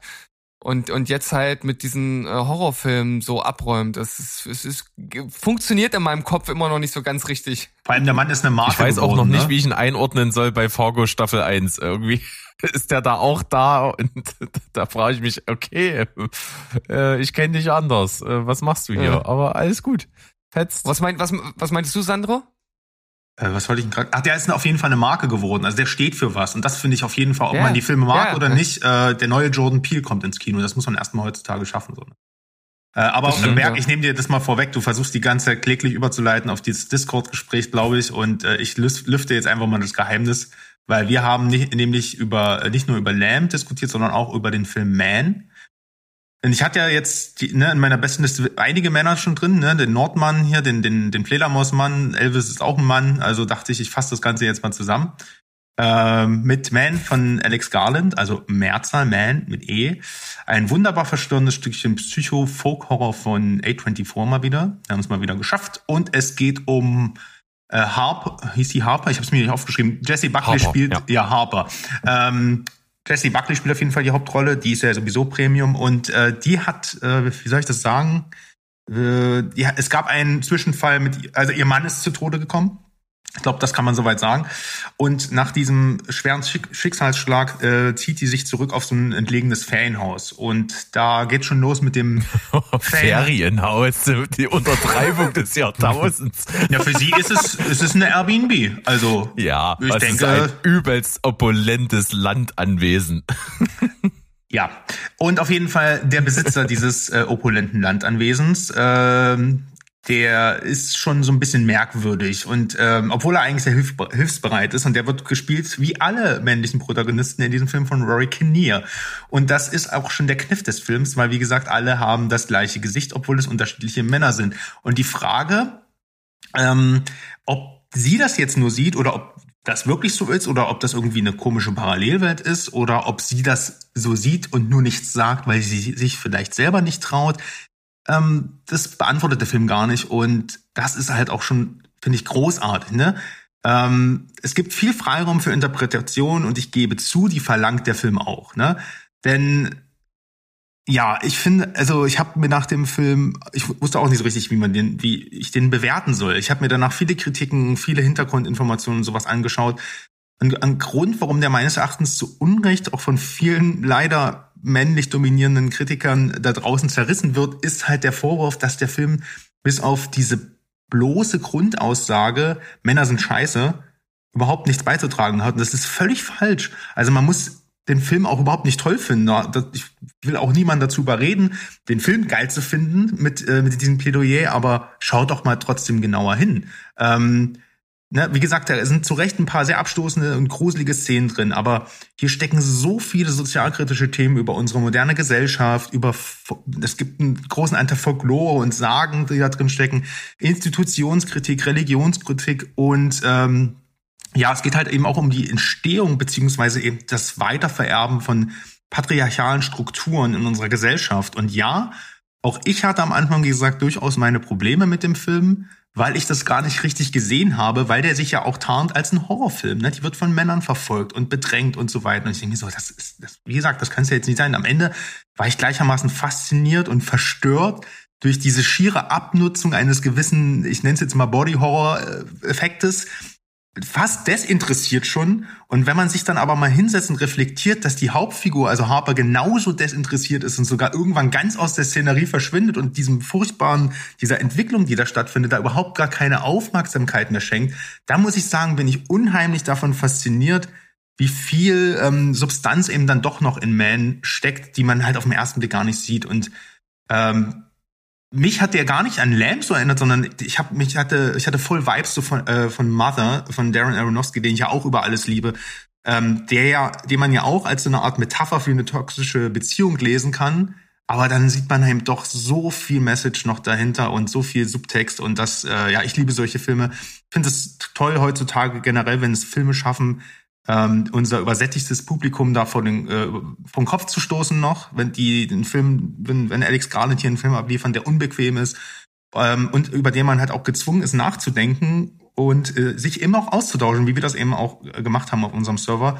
Und für mich ist das ein kleines Meisterwerk und ganz klar äh, der Film, der für mich auf Platz eins ist 2022. Ich, überlege gerade, ob ich in der Post-Production einfach das, was ich eben zu Nope gesagt habe, hier auch noch mal hinterschneide, weil das ist, es ist genau das Gleiche. Wenn ich den jetzt schauen könnte, würde ich das halt auch, auch machen, ob es jetzt nun erst Nope oder der hier wäre, das lassen wir dann mal dahingestellt, aber das ist auch so ein, so ein Must-See, den ich eigentlich unbedingt noch gucken möchte und wo es nur an meiner Knauserigkeit gerade scheitert. Ja, Sandro hat mich auf jeden Fall ziemlich entlarvt. Er hat gesagt, nee, ey, da spielt Joey, äh, Jesse Buckley mit. Äh, Guckst du doch sowieso. Ja, okay. Ist für mich sicherlich eine der äh, wirklich vielversprechendsten jungen Schauspielerinnen, die wir haben. Die äh, spielt so krasse Sachen und die hat in Man hier auch eine der besten Leistungen des Jahres mit abgeliefert. Das kann ich auf jeden Fall unterschreiben. Der Film sieht unglaublich aus. Also der ist so geil inszeniert, der hat so Hammer-Symbolik. Der, äh, diese Atmosphäre, die liegt wirklich schwer irgendwo in der Magengegend rum. Das ist alles irgendwie gekonnt und irgendwie geil. Und trotzdem war ich genauso wie Sandro hinterher so ein bisschen, okay, äh, ja, das habe ich jetzt gesehen. Hm, was machen wir jetzt? Mhm. Mm, Er hatte dann sofort auch die Anweisung, als ich äh, Sandro nämlich angekündigt hatte, äh, ich gucke den jetzt, äh, ruf mich danach mal bitte an, wir müssen darüber reden. Ich muss jetzt mit jemandem darüber reden. So. Äh, und ähm, dann haben wir das gemacht und äh, vieles davon hatte ich schon so ein bisschen im Hinterkopf, manches noch nicht. Und äh, das ist auf jeden Fall äh, ebenso. Und deswegen sind wir, glaube ich, auch auf die Parallele zwischen Lamp und Man gekommen. Einfach ein Film, der dazu anregt, das zu diskutieren, das aus den ganzen Perspektiven zu sehen und das damit reinzubringen und so. Und das äh, bietet sich hier unglaublich an. Das macht auch riesengroßen Spaß. Und insgesamt fand ich auch, es war wirklich ein guter Film. Er ist allerdings wirklich sehr fordernd, er ist sehr anstrengend und das wirkt sich auch so ein bisschen auf diesen Unterhaltungsfaktor einfach für mich aus. Äh, sicherlich gewinnt er bei mir auch bei der Zweitsichtung, weil ich dann schon weiß, was auf mich zukommt und dann kann ich mich auf ganz andere Aspekte konzentrieren. Bei der Erstsichtung stößt er dich schon auch mit Absicht ziemlich vor den Kopf, ähm, weil der auch erzählerisch gar nicht so viel bringt. Es gibt nicht viel, was in dem Film vor sich geht. Also die, die ganze Story ist wirklich, die geht halt in dieses Landhaus und bewegt sich äh, ein bisschen durch den Wald spazieren und im Ort und trifft ein paar Leute. Und das ist so alles, was passiert. Und das ist natürlich handlungsmäßig nicht besonders viel, was einem dahin geworfen wird. Und äh, er hat aus Absicht seine Aussage zur Untermauung halt auch viel Redundanz in sich. Und das macht es halt ein bisschen anstrengend und ein bisschen langwierig, ein bisschen langatmig und das fordert dich auch auf, diesen Film dir zu erarbeiten. Das ist das, was ihn für mich davon abhält, ein Meisterwerk zu sein. Glaube aber, dass auch eine Zweitsichtung da viel bringen kann und es ist äh, zweifelsohne ein wahnsinnig starker, wahnsinnig äh, toll ansehnlicher Film mit einer unglaublichen Hauptdarstellerin. Ich muss den auch unbedingt nochmal gucken. Ich weiß gar nicht mehr, was ich, was ich, was ich damals geschrieben habe, als ich den gesehen habe. Der macht ganz viel mit einem, der wächst. Und ich habe tatsächlich erst vor kurzem ein Explain-Video gesehen, weil ich mir nicht anmaße, dass ich da alles verstanden habe, weil dafür ist einfach zu viel drinne. Irgendwie hatte ich das Gefühl, es geht so ein bisschen um die umgedrehte Erbsünde. Nicht, diesmal sind es nicht die Frauen, sondern die Männer tragen die ganze Schuld. Äh, dann ist ja gerade der Anfang, den wir hier so versuchen, so ein bisschen aus dem Weg zu gehen, ganz, ganz wichtig für alles, was im Film passiert. Mhm. Also das, was mit ihrem Mann und wie, das ist alles ganz wichtig, diese unglückliche Ehe, die sie da haben und was dann eben passiert. Also insofern, äh, aber ich verstehe schon genau, was du sagst. Der fordert einen so doll, dass der eher hinten rüber fällt, wenn man nicht direkt weiß, ach, in zwei, drei Monaten gucke ich den gleich nochmal. Und dann bilde ich mir erst mein Urteil richtig drüber. Ich glaube, jetzt mittlerweile habe ich ein bisschen mehr verstanden. So ging es mir beim Green Knight damals ja auch. Das ist auch nichts, was du einmal so guckst und dann weißt du dann alles und so. Ähm, der hat es mir damals ein bisschen leichter gemacht. Der hier macht es einem schon schwieriger. Aber die, ähm, die, die, die Art, wie die männliche Hauptrolle hier eingesetzt wird, ist einfach so creepy geil. Äh, Gerade wenn der kleine Junge zum Beispiel diese olle Maske vom Gesicht zieht. Äh, Übrigens eine Marilyn Monroe Maske, sind wir wieder Mhm. dabei. Ähm, ja, das ist ein großes Ding. Das ist ein geiler Film.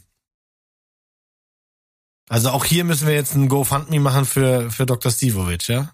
Ja, mach mal. Mann, Mann, Mann. Ey. Zum Glück ist es ja bei Also- Stevens Nummer eins nicht ganz so, äh, da ist äh, nicht ganz so schwierig gewesen, da ranzukommen, ne?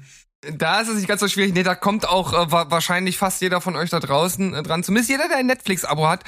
Und äh, in letzter Zeit waren die Franzosen ja äh, vor allem für ihre Komödien bekannt. Aber ich sag mal, äh, wir wissen ja auch schon, äh, Luc Besson hat ja auch schon in der Vergangenheit gute Actionfilme gedreht, die aus Frankreich stammen. Aber das Ding, ja, Athena, ist wirklich ein absolutes Brett, vor allem in der ersten Stunde. Und ganz besonders die ersten zehn Minuten. Und äh, wenn ich auch ganz ehrlich bin, ist das mit der Hauptgrund, warum der Film hier bei mir auf Platz eins gelandet ist. Wie ihr alle sicherlich wisst, bin nicht nur ich ein großer Fan von Plansequenzen, aber die ersten zehn Minuten von Athena sind diesbezüglich wirklich mit das Beste, was ich in letzter Zeit gesehen habe. Und das ist, also ich habe mich wirklich mehrfach gefragt, wie sie das gedreht haben, wie sie die Schnitte gesetzt haben, die es gab. Also es gab äh, äh, versteckte Schnitte, also es ist eine Pseudoplansequenz, aber das ändert überhaupt nichts daran, dass die einen halt direkt ins Thema reinzieht. Also es ist ja letzten Endes eine Art Bürgerkriegsszenario in dem Viertel Athena, wo die dort anwesenden Bewohner halt einen, Aufstand letzten Endes gegen die Polizei oder eine, eine Art Krieg gegen die Polizei halt führen. Und das zieht einen von Anfang an so rein und wird dann auch in weiteren Plansequenzen konsequent weitergeführt, dass du immer das Gefühl hast, du bist irgendwie mittendrin in dem ganzen Getümmel. Und das fand ich wirklich, wirklich faszinierend und habe ich so in letzter Zeit wirklich selten erlebt. Also ich bin immer noch sprachlos, was die, was die ersten zehn Minuten angeht. Und ich habe auch mal ein bisschen, bisschen recherchiert. Der, der Regisseur hat äh, dafür hauptsächlich eine IMAX Digitalkamera äh, genutzt, heißt Ari Alexa 65, was auch immer, äh, soll aber einfach mal so groß sein wie ein Kühlschrank, was das Ganze irgendwie nicht nicht einfacher äh, gemacht hat, das halt so zu inszenieren, wie es dann letzten Endes inszeniert wurde. Also es geht in Autos rein, durch Autos durch, äh, wieder auf die Straße, durchs Polizeirevier, da, da fahren Autos rein, da explodieren Dinger. Also es ist wirklich ja, also ihr merkt, ich, ich, ich schwärme. Ähm, hinten raus, also so na, nach einer Stunde nimmt der Film schon etwas ab, ähm, aber diese drei Brüder, um die es geht, ja, ähm, ich, das wird letzten Endes schon irgendwie ganz gut zusammengeführt, ist natürlich so, so charaktermäßig nicht bis ins letzte Ende ausgefeilt, aber ähm, die ein oder andere Szene, die, die geht dann auch noch mal so ein bisschen an die Nieren ähm, und äh, hinten raus, finde ich, hat er auch ein sehr ordentliches Ende, aber er brilliert vor allem durch die ersten 60 oder, oder 45 Minuten, wo man wirklich einfach mittendrin ist und das ist der Grund, warum Athena für mich auf die Eins gehört. Sehr, sehr, sehr nachvollziehbar. Und was ich auf jeden Fall sagen muss, der Film hat eine meiner äh, Top-Szenen des Jahres kreiert. Ähm, es gibt eine fast schon surreale Szene in diesem ganzen ähm, Bürgerkriegsszenario, nämlich dann, wenn die Spezialeinheit das Viertel stürmt und äh, sich in einer legionärsähnlichen Kriegsformation äh, in der Mitte eines Innenhofs befinden und von allen Seiten mit Feuerwerkskörpern und Raketen beschossen werden. Und das ist einfach unglaublich, dieses Bild. Ja, war auch meine Lieblingsszene. Äh, Deswegen, die ersten zehn ähm, Minuten sind, die, die machen dich platt. Du kannst nichts mehr machen. Du liegst einfach nur noch da und konsumierst, weil du einfach so überwältigt bist. So ging's mir. Und deswegen ist es auch gar nicht so schlimm, dass der Film hinten raus sich dann, weil er sich auf die Story konzentriert, nicht mehr so viel Neues zu bieten. Das nutzt sich dann irgendwann ab.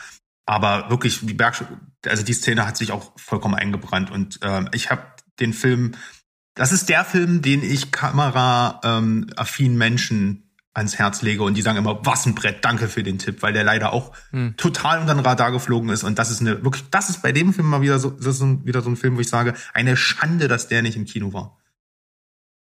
Und da gibt's äh, auch noch mal eine, eine ganz interessante Info dazu.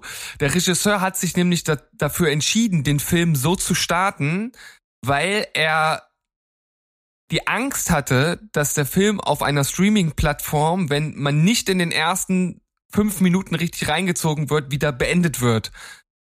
Er wollte den Film so starten, dass du so reingezogen wirst, dass du danach nicht mehr aufhören kannst. Und ich muss sagen, das hat er halt wirklich geschafft. Ja.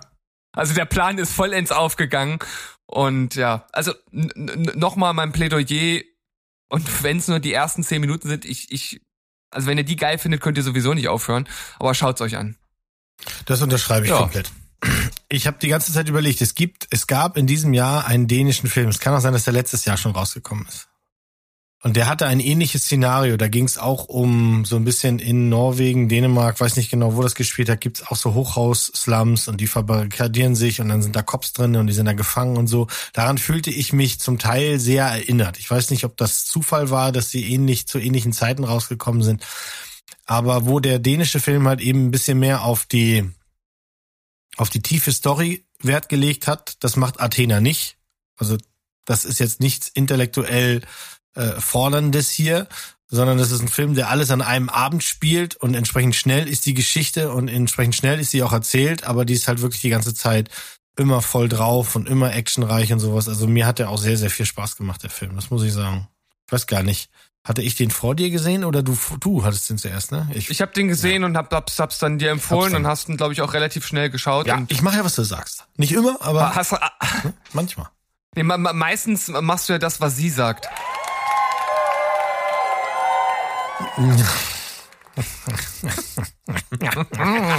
Mann, Mann, Mann. Beste Überleitung des Jahres, ja, glaube ich. ja, ja, ja. Wir sollten hier so noch so einen extra Sound einführen, den ihr in La Post dann machen musst, wenn ein Übergang richtig gut äh, geglückt ist. Also, sie sagt, she said. Ähm, relativ frisch im Kino. Den findet ihr noch immer im Kino und das ist ein Film, der keine Liebe kriegt zurzeit. Der in den USA sehr schlecht gestartet ist tatsächlich. Ähm, was mich ein bisschen wundert. Aber das ist ein Film, den ich gesehen habe und der mich tatsächlich ins quasi ins Sofakino gedrückt hat. Kann man einen spannenden Film machen, wenn man ein Buch als Grundlage nimmt, das wiederum die Entstehung eines Zeitungsartikels zur Grundlage hat? Das ist die Grundfrage. Und ähm, ein äh, da- da- das klappt. Also und es klappt vor allem, weil der Film hier ist von Maria Schrader.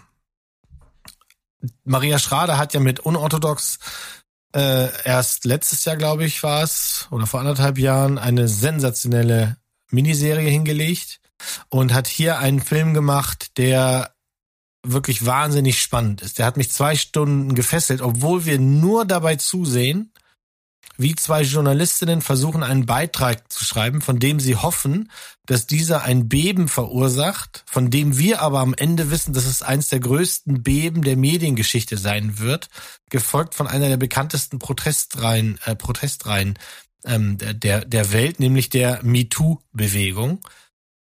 Eine Bewegung, in der Tausende von Frauen soziale Medien und andere Kanäle danach genutzt haben, um ihre eigenen Geschichten über sexuelle Belästigung und Übergriffe zu äh, beschreiben.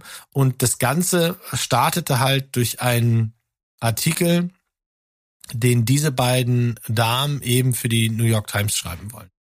Ähm, ich, ich weiß vorher, was passiert. Jeder, der sich ein bisschen mit diesem, vielleicht hat der eine oder andere diesen Artikel gelesen, aber wir wissen auf jeden Fall alles, was das ins Rollen gebracht hat. Das heißt, wir wissen im Grunde, was passiert. Und trotzdem sitzt du da zwei Stunden und fragst dich, oh Gott, werden sie es schaffen, werden sie es schaffen? Ja, ja, sie schaffen's. Der Artikel kommt ja raus. Das wissen wir.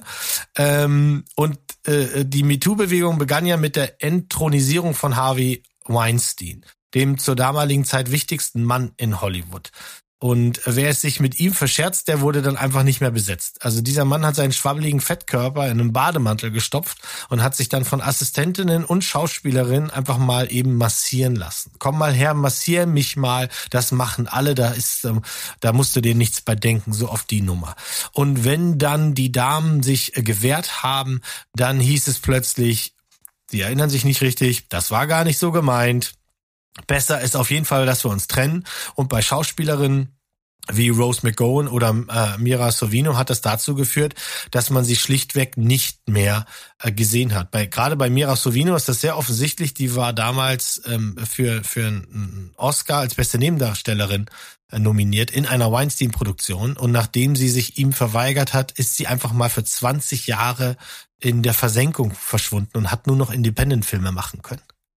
Diese Macht hatte dieser Mann. Und Maria Schrader hat ja einen fantastischen Film gemacht, der mehr als alles nämlich eine Sache zeigt und in den Vordergrund rückt, nämlich einfach Mut. Schlicht und ergreifend. Keine Action, es gibt hier keine Angriffe, hier wird niemand verprügelt, es gibt keine Plansequenzen, es wird keiner überfahren, nichts davon. Es geht nur darum, Mut zu haben, einen Artikel zu schreiben, von dem man vorher weiß, dass er Ärger bringen wird denn das Angreifen bekannter Persönlichkeiten ist gerade in den USA nicht besonders leicht und man wird sehr schnell zur Zielscheibe. Das gerade wenn es um sexuelle Gewalt geht, ist das immer wieder ein Thema gewesen. Auch bei dem Epstein war das ganz genauso, der durch seine Macht so lange durchs durch, durch die, dem, dem Gesetz durch die Finger geglitten ist und wie viele Frauen haben unter dem gelitten ähm, Mut eben auch den Frauen aufbringen, die sich nach und nach trauen, was zu sagen, was sie vielleicht seit Jahren mit sich getragen haben, was im Fall einer Dame zum, zum, zum äh, sie hat es nicht mal ihrem Mann gesagt. Sie hat also äh, nach einem Übergriff von Harvey Weinstein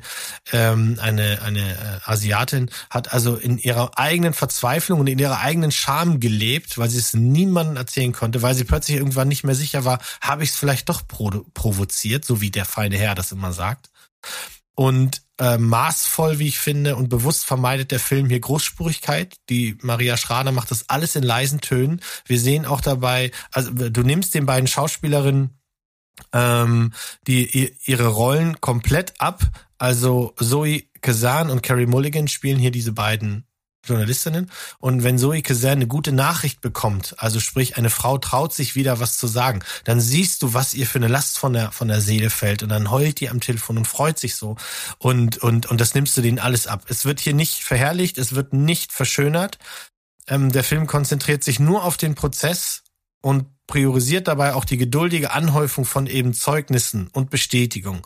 Das ist wie so ein Thriller, der sich ganz langsam zusammensetzt, fast heimlich sogar, Spur für Spur, Tatsache für Tatsache. Und man fiebert halt zwei Stunden mit, obwohl man ja weiß, der Artikel wird kommen.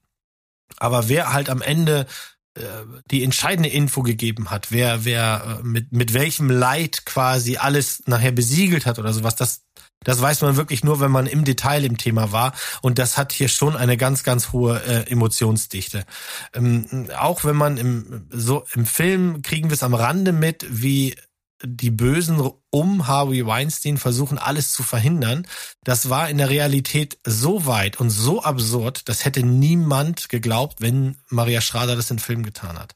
Es war tatsächlich so, dass Harvey Weinstein über Mittelsmänner ähm, Hitman damit beauftragt hat, diese Story zu sabotieren, egal wie.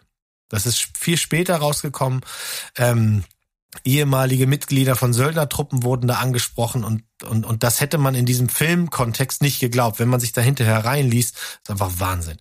Ähm, She-Set beginnt nicht in der Nachrichtenredaktion oder in einer Hotelsuite, sondern im ländlichen Irland im Jahr 92 und wir sehen, wie eine junge Frau auf ein Filmteam trifft und da wird sie schnell adoptiert, die darf dann ein bisschen mitmachen, kriegt hier eine Aufgabe, da eine Aufgabe und nur zwei Sekunden später sehen wir, wie sie mit äh, wie sie in Panik über die Straße läuft. Offensichtlich scheint sie Opfer eines Angriffs geworden zu sein. Und dabei ist es halt eben wichtig zu sagen, dass der Film gar nicht die Übergriffe zeigt. Harvey Weinstein spielt hier kaum eine Rolle. Es gibt einen Schauspieler, der ihn spielt und den sehen wir in einer einzigen Szene von hinten.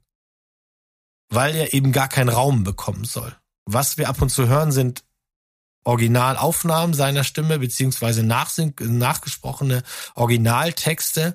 Ähm, und, und das ist brillant, denn so hassen wir Weinstein noch viel mehr, weil er uns gar nicht die ganze Zeit um die Ohren gehauen wird, sondern wir nur von den Opfern hören, ähm, finden wir diesen Weinstein noch umso ekliger und umso emotionaler ist es natürlich, wenn wir dann erfahren, dass diese junge Frau mittlerweile deutlich älter, Mutter selber, die aber nie mit diesem Übergriff fertig werden konnte, gerade ganz hartes Schicksal hat in ihrem privaten Leben und dann mit einem emotionalen Knall eben das erste wichtige Ja sagt. Ja, ihr dürft meinen Namen benutzen. In, in Amerika nennt man das Go on the Record.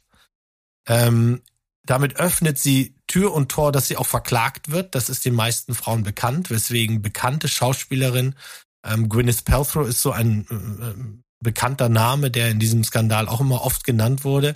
Sie ist nie, äh, ganz spät, glaube ich, erst on the record gegangen, wenn überhaupt, weil man ihr jahrelang halt und auch damals ihr Freund jahrelang gesagt hat, das kann ja alles gar nicht so gewesen sein. Also ich nehme den hier, den Film, und tu den ganz frech auf die Eins, weil der hat mich elektrisiert in seiner simplen Art, dass er einfach eine Geschichte erzählt, so wie zuletzt bei Spotlight. Das ist auch so ein, ein, ein Journalistendrama, ähm, das trocken auf dem Stück Papier sich liest, aber dann so spannend umgesetzt wurde, dass man das, äh, dass man da eben nicht kalt bleiben kann. Wie gesagt, Carrie Mulligan, Zoe Kazan, großartig. Auch die Nebenrollen alle toll besetzt. Und Fans von Die Unbestechlichen wünschen sich vielleicht ein bisschen was Pfiffigeres, vielleicht ein bisschen so mehr Hauch von Verschwörung oder Trenchcoats in schattigen Parkhäusern. Das gibt's ja halt alles nicht. Ähm, das wäre auch komplett fehl am Platz. Es geht ja um Erinnerungen, um Gefühltes, dass diese Journalistinnen an, ans Licht bringen wollen. Und ähm, der, der Fokus bleibt eben zu Recht bei allen Anklägern und den Reportern, die sie eben überzeugt haben, damit an die Weltöffentlichkeit zu gehen. Und ähm, für mich ist das ein ganz großartiger Film, der im Kino komplett untergehen wird. Der hat da momentan nichts zu suchen. In dem Umfeld, was da jetzt gerade läuft, geht so ein Film einfach unter. Und wenn der dann später auf einer Streaming-Plattform landet, das wird sicherlich nicht allzu lange dauern, rate ich euch, schaut euch den an. Der ist wirklich sehr, sehr spannend und immer noch top aktuell, denn aktuell ist Harvey Weinstein wieder vor Gericht wegen elf weiterer Anklagepunkte, darunter auch Vergewaltigung. Und er ist ja bereits zu 23 Jahren Gefängnis verurteilt worden und ähm, es lässt ja nicht nach. Solche Skandale kommen halt andauernd. Und deswegen hat der mich einfach so umgehauen, der Film. Das ist irgendwie eine komische Welt, in der wir leben. Manchmal äh, das, das ist genau so ein Film, der könnte ganz viel Hype durch zum Beispiel eine, eine Streaming-Plattform generieren, kommt aber ins Kino mitten im Blockbuster Dezember, geht total baden, weil ich, ich muss es halt auch zum Beispiel mal einfach mal aus meiner Perspektive, ich würde mir diesen Film nie im Kino anschauen. Ja. Das ja. geht, der zieht mich runter. So Spotlight zum Beispiel, wenn du das als Vergleich nimmst, den Film liebe ich. Aber da habe ich jetzt nicht wirklich Bock, mir den äh, immer so reinzuziehen, weil er eben ja auch so dokumentarisch daherkommt. Und das Thema ist, glaube ich, auch einfach noch so frisch, dass sich die Leute wahrscheinlich gar nicht, die müssen man muss sich ja erstmal davon popkulturell auch erholen, so, ne? Und ähm, das, das, die Leute sind, glaube ich, die haben es gerade wieder vergessen. Dann kommt jemand an und sagt dir, guck mal, das ist noch gar nicht vorbei. Es ist super wichtig, aber eben natürlich auch dann den Gang ins Kino zu machen, super schwer. Also ich kann es verstehen, dass er baden geht. Und wie gesagt, das wäre das wäre halt für mich mal so, eine, das wäre mal eine Netflix-Perle oder sowas. Aber schade, ist egal, trotzdem gut, dass du ihn hier mit ähm, auf die Eins genommen hast. Und vielleicht kriegt er über die Oscars dann wieder einfach die Aufmerksamkeit, mhm. die er verdient hat. Ne? Das bleibt abzuwarten. Ne? Im, im, in Amerika äh, es sind eben nicht alle auf der Seite äh, dieser Bewegung. Mhm. Und es ist ja, da nehme ich mich nicht raus. Und ich weiß auch, dass Mo einer von denen ist, die das natürlich auch, was das so in Gang gesetzt hat und was dann alles passiert ist im Zuge der MeToo-Bewegung, ist, äh, sehe ich nicht unkritisch. Und das ist, das weiß ich, dass, dass Mo und ich da sehr, sehr ähnlich ticken. Wir haben uns auch schon öfter darüber unterhalten.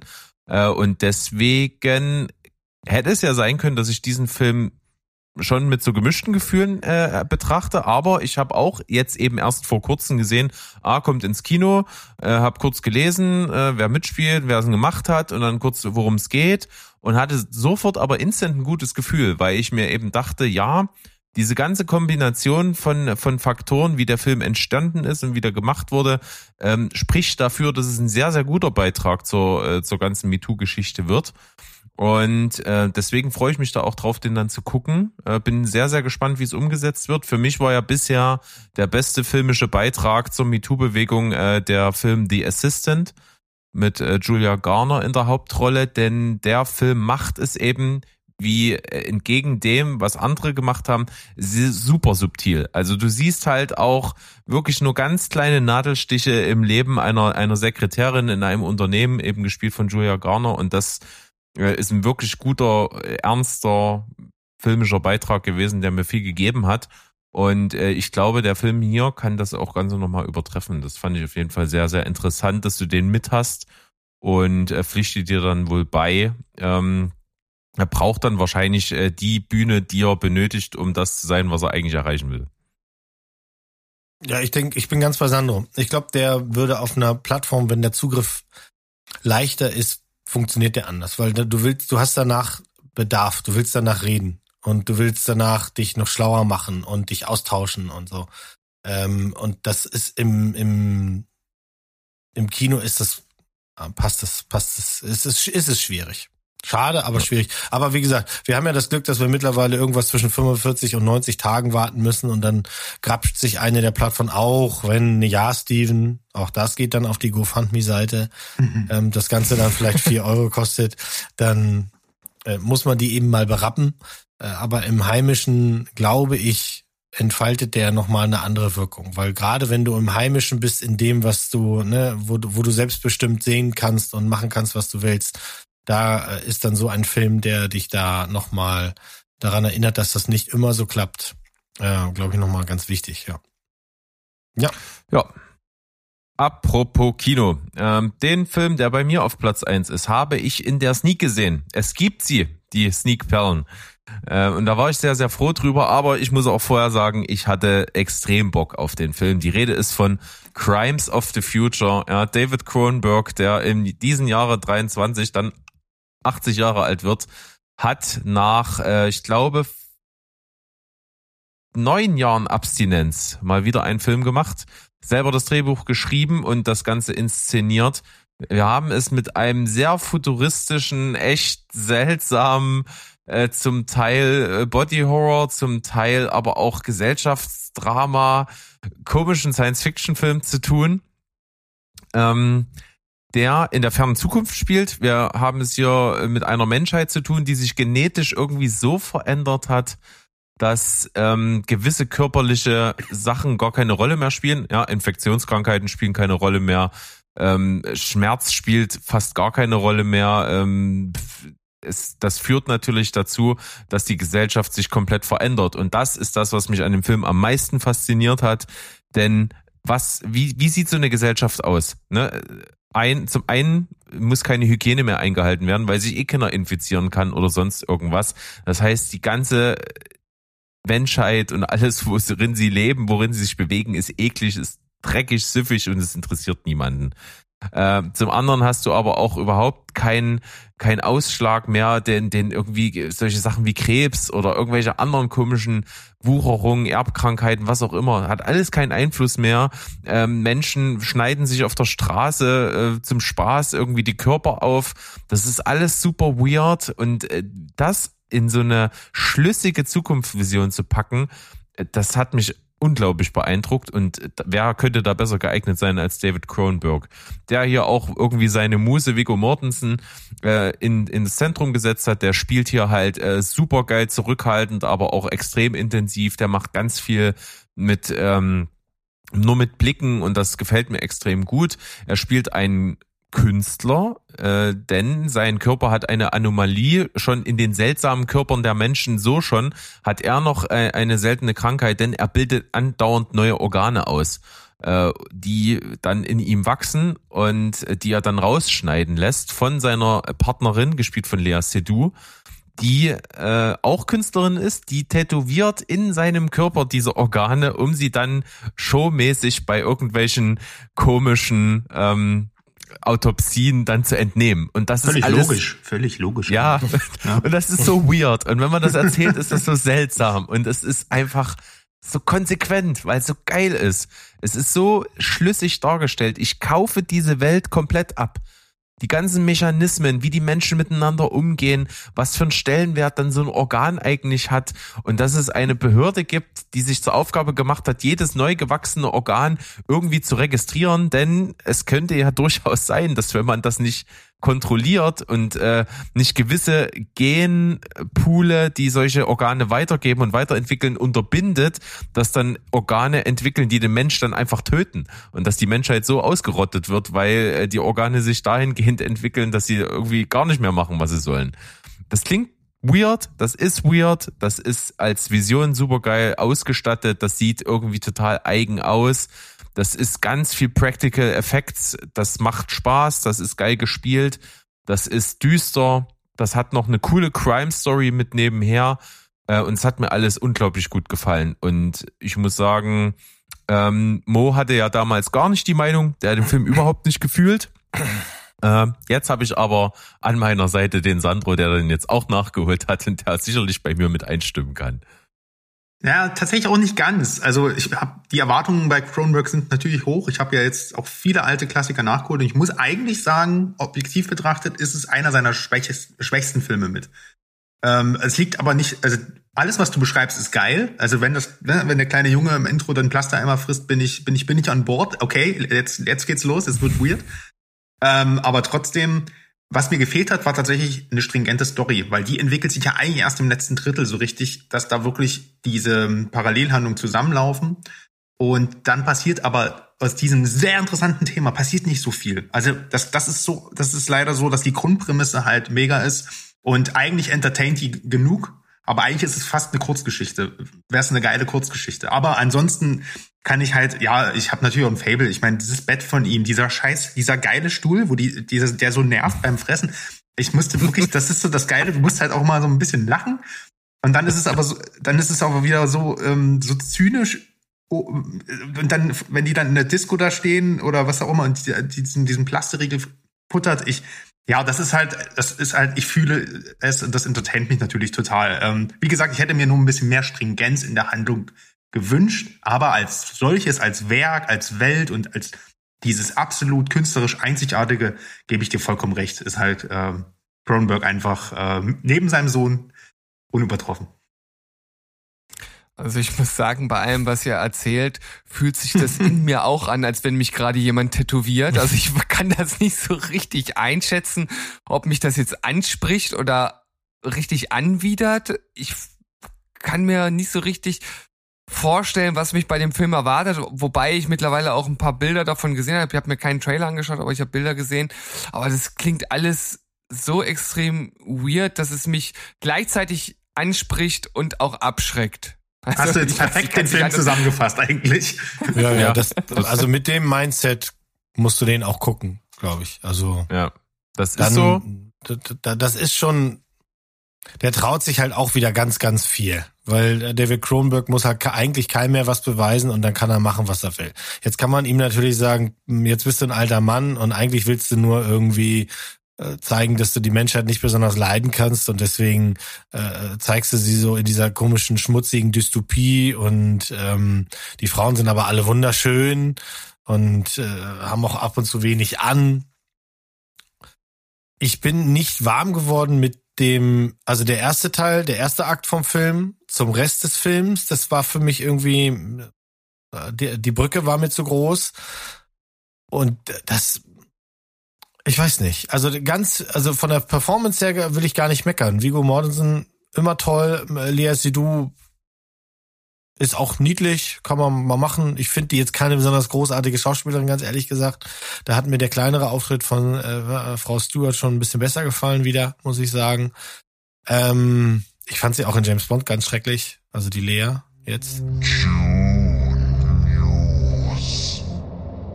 Aber in Dune Ähm. 2 wird sie gut. Wird sie, glaube ich. Zweimal Dune untergebracht, Ah, der, nicht schlecht. Der, der, äh. zwe- der, der zweite Marker für den zweiten Dune-Jingle, okay. Also der ganze Film ist, der hat etwas, gerade wenn du drüber redest, wenn wir jetzt auch wieder drüber reden, habe ich Bock, den nochmal anzumachen, so weird das auch klingt.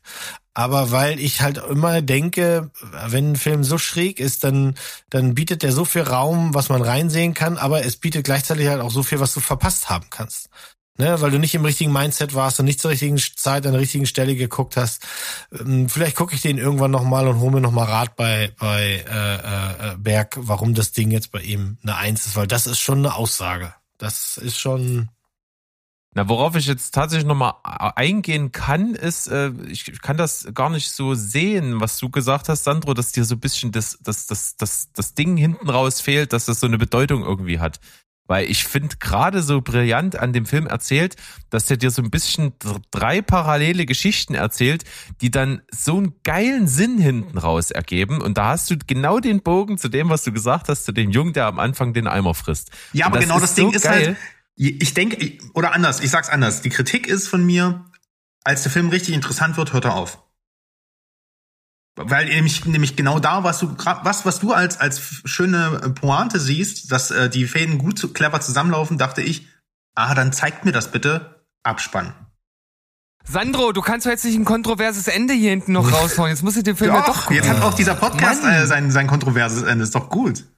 Ja, aber dadurch ergibt es natürlich, äh, da, da gebe ich dir recht, man könnte jetzt noch einen Film machen. Ne? äh, Irgendwie, also es schreit jetzt nicht Fortsetzung, aber das Thema, was der hinten raus aufmacht, ist so interessant, dass du Ja. dir denkst, ja, da könnte man noch mal einen ganzen Film draus machen. Genau. So. Naja, Crimes of the Future 2. ich rufe den David mal an. Machen wir. Und nehmen seinen Sohn mit dazu und äh, dann machen die mal, machen die einen Co. Co-Regisseurfilm. Die Co- Na, wie beiden. bei Ghostbusters, so eine Staffelstabübergabe Ja. von, von, Mega. von Vater zu Sohn, genau. Das ist doch was, was wir noch brauchen. Und mit diesem Ausblick, glaube ich, haben wir wirklich ein ganz gutes Ende hier hingekriegt. Haben jetzt wirklich über die besten Filme für uns des Jahres gesprochen. Haben, also, eins kann man uns nicht vorwerfen, dass wir keine Bandbreite hätten. Also, wir haben alles dabei. Und ich glaube, wir haben auch wirklich abgedeckt, was dieses Jahr irgendwie wichtig und relevant in der Filmwelt war. Da freue ich mich sehr drüber. Äh, auch für mich viel Interessantes nochmal dabei gewesen. Und ähm, wahnsinnig schön, darüber nochmal alles gesprochen zu haben. Ja, 40 Bretter hier Es- abgeliefert. Also ich meine, was, was, was will 39 wer und auch immer Avatar mehr? meinst du? Vielen Dank. Vielen Dank. Vielen Dank. Freut Äh, euch auf meinen dazu hören wir 5 Seiten nächste Woche mehr, würde ich einfach schon mal anteasern. und würde sagen, äh, tschüss, ciao. Und goodbye. Und goodbye. Steven Spielberg bleibt spoilerfrei. Was? Äh, so sieht's aus. Ja. Sehr gut. Haben wir hingekriegt. Äh, macht's mal gut. Tschüss. Bye, bye. Steven Spielberg präsentiert die Spoil Avengers mit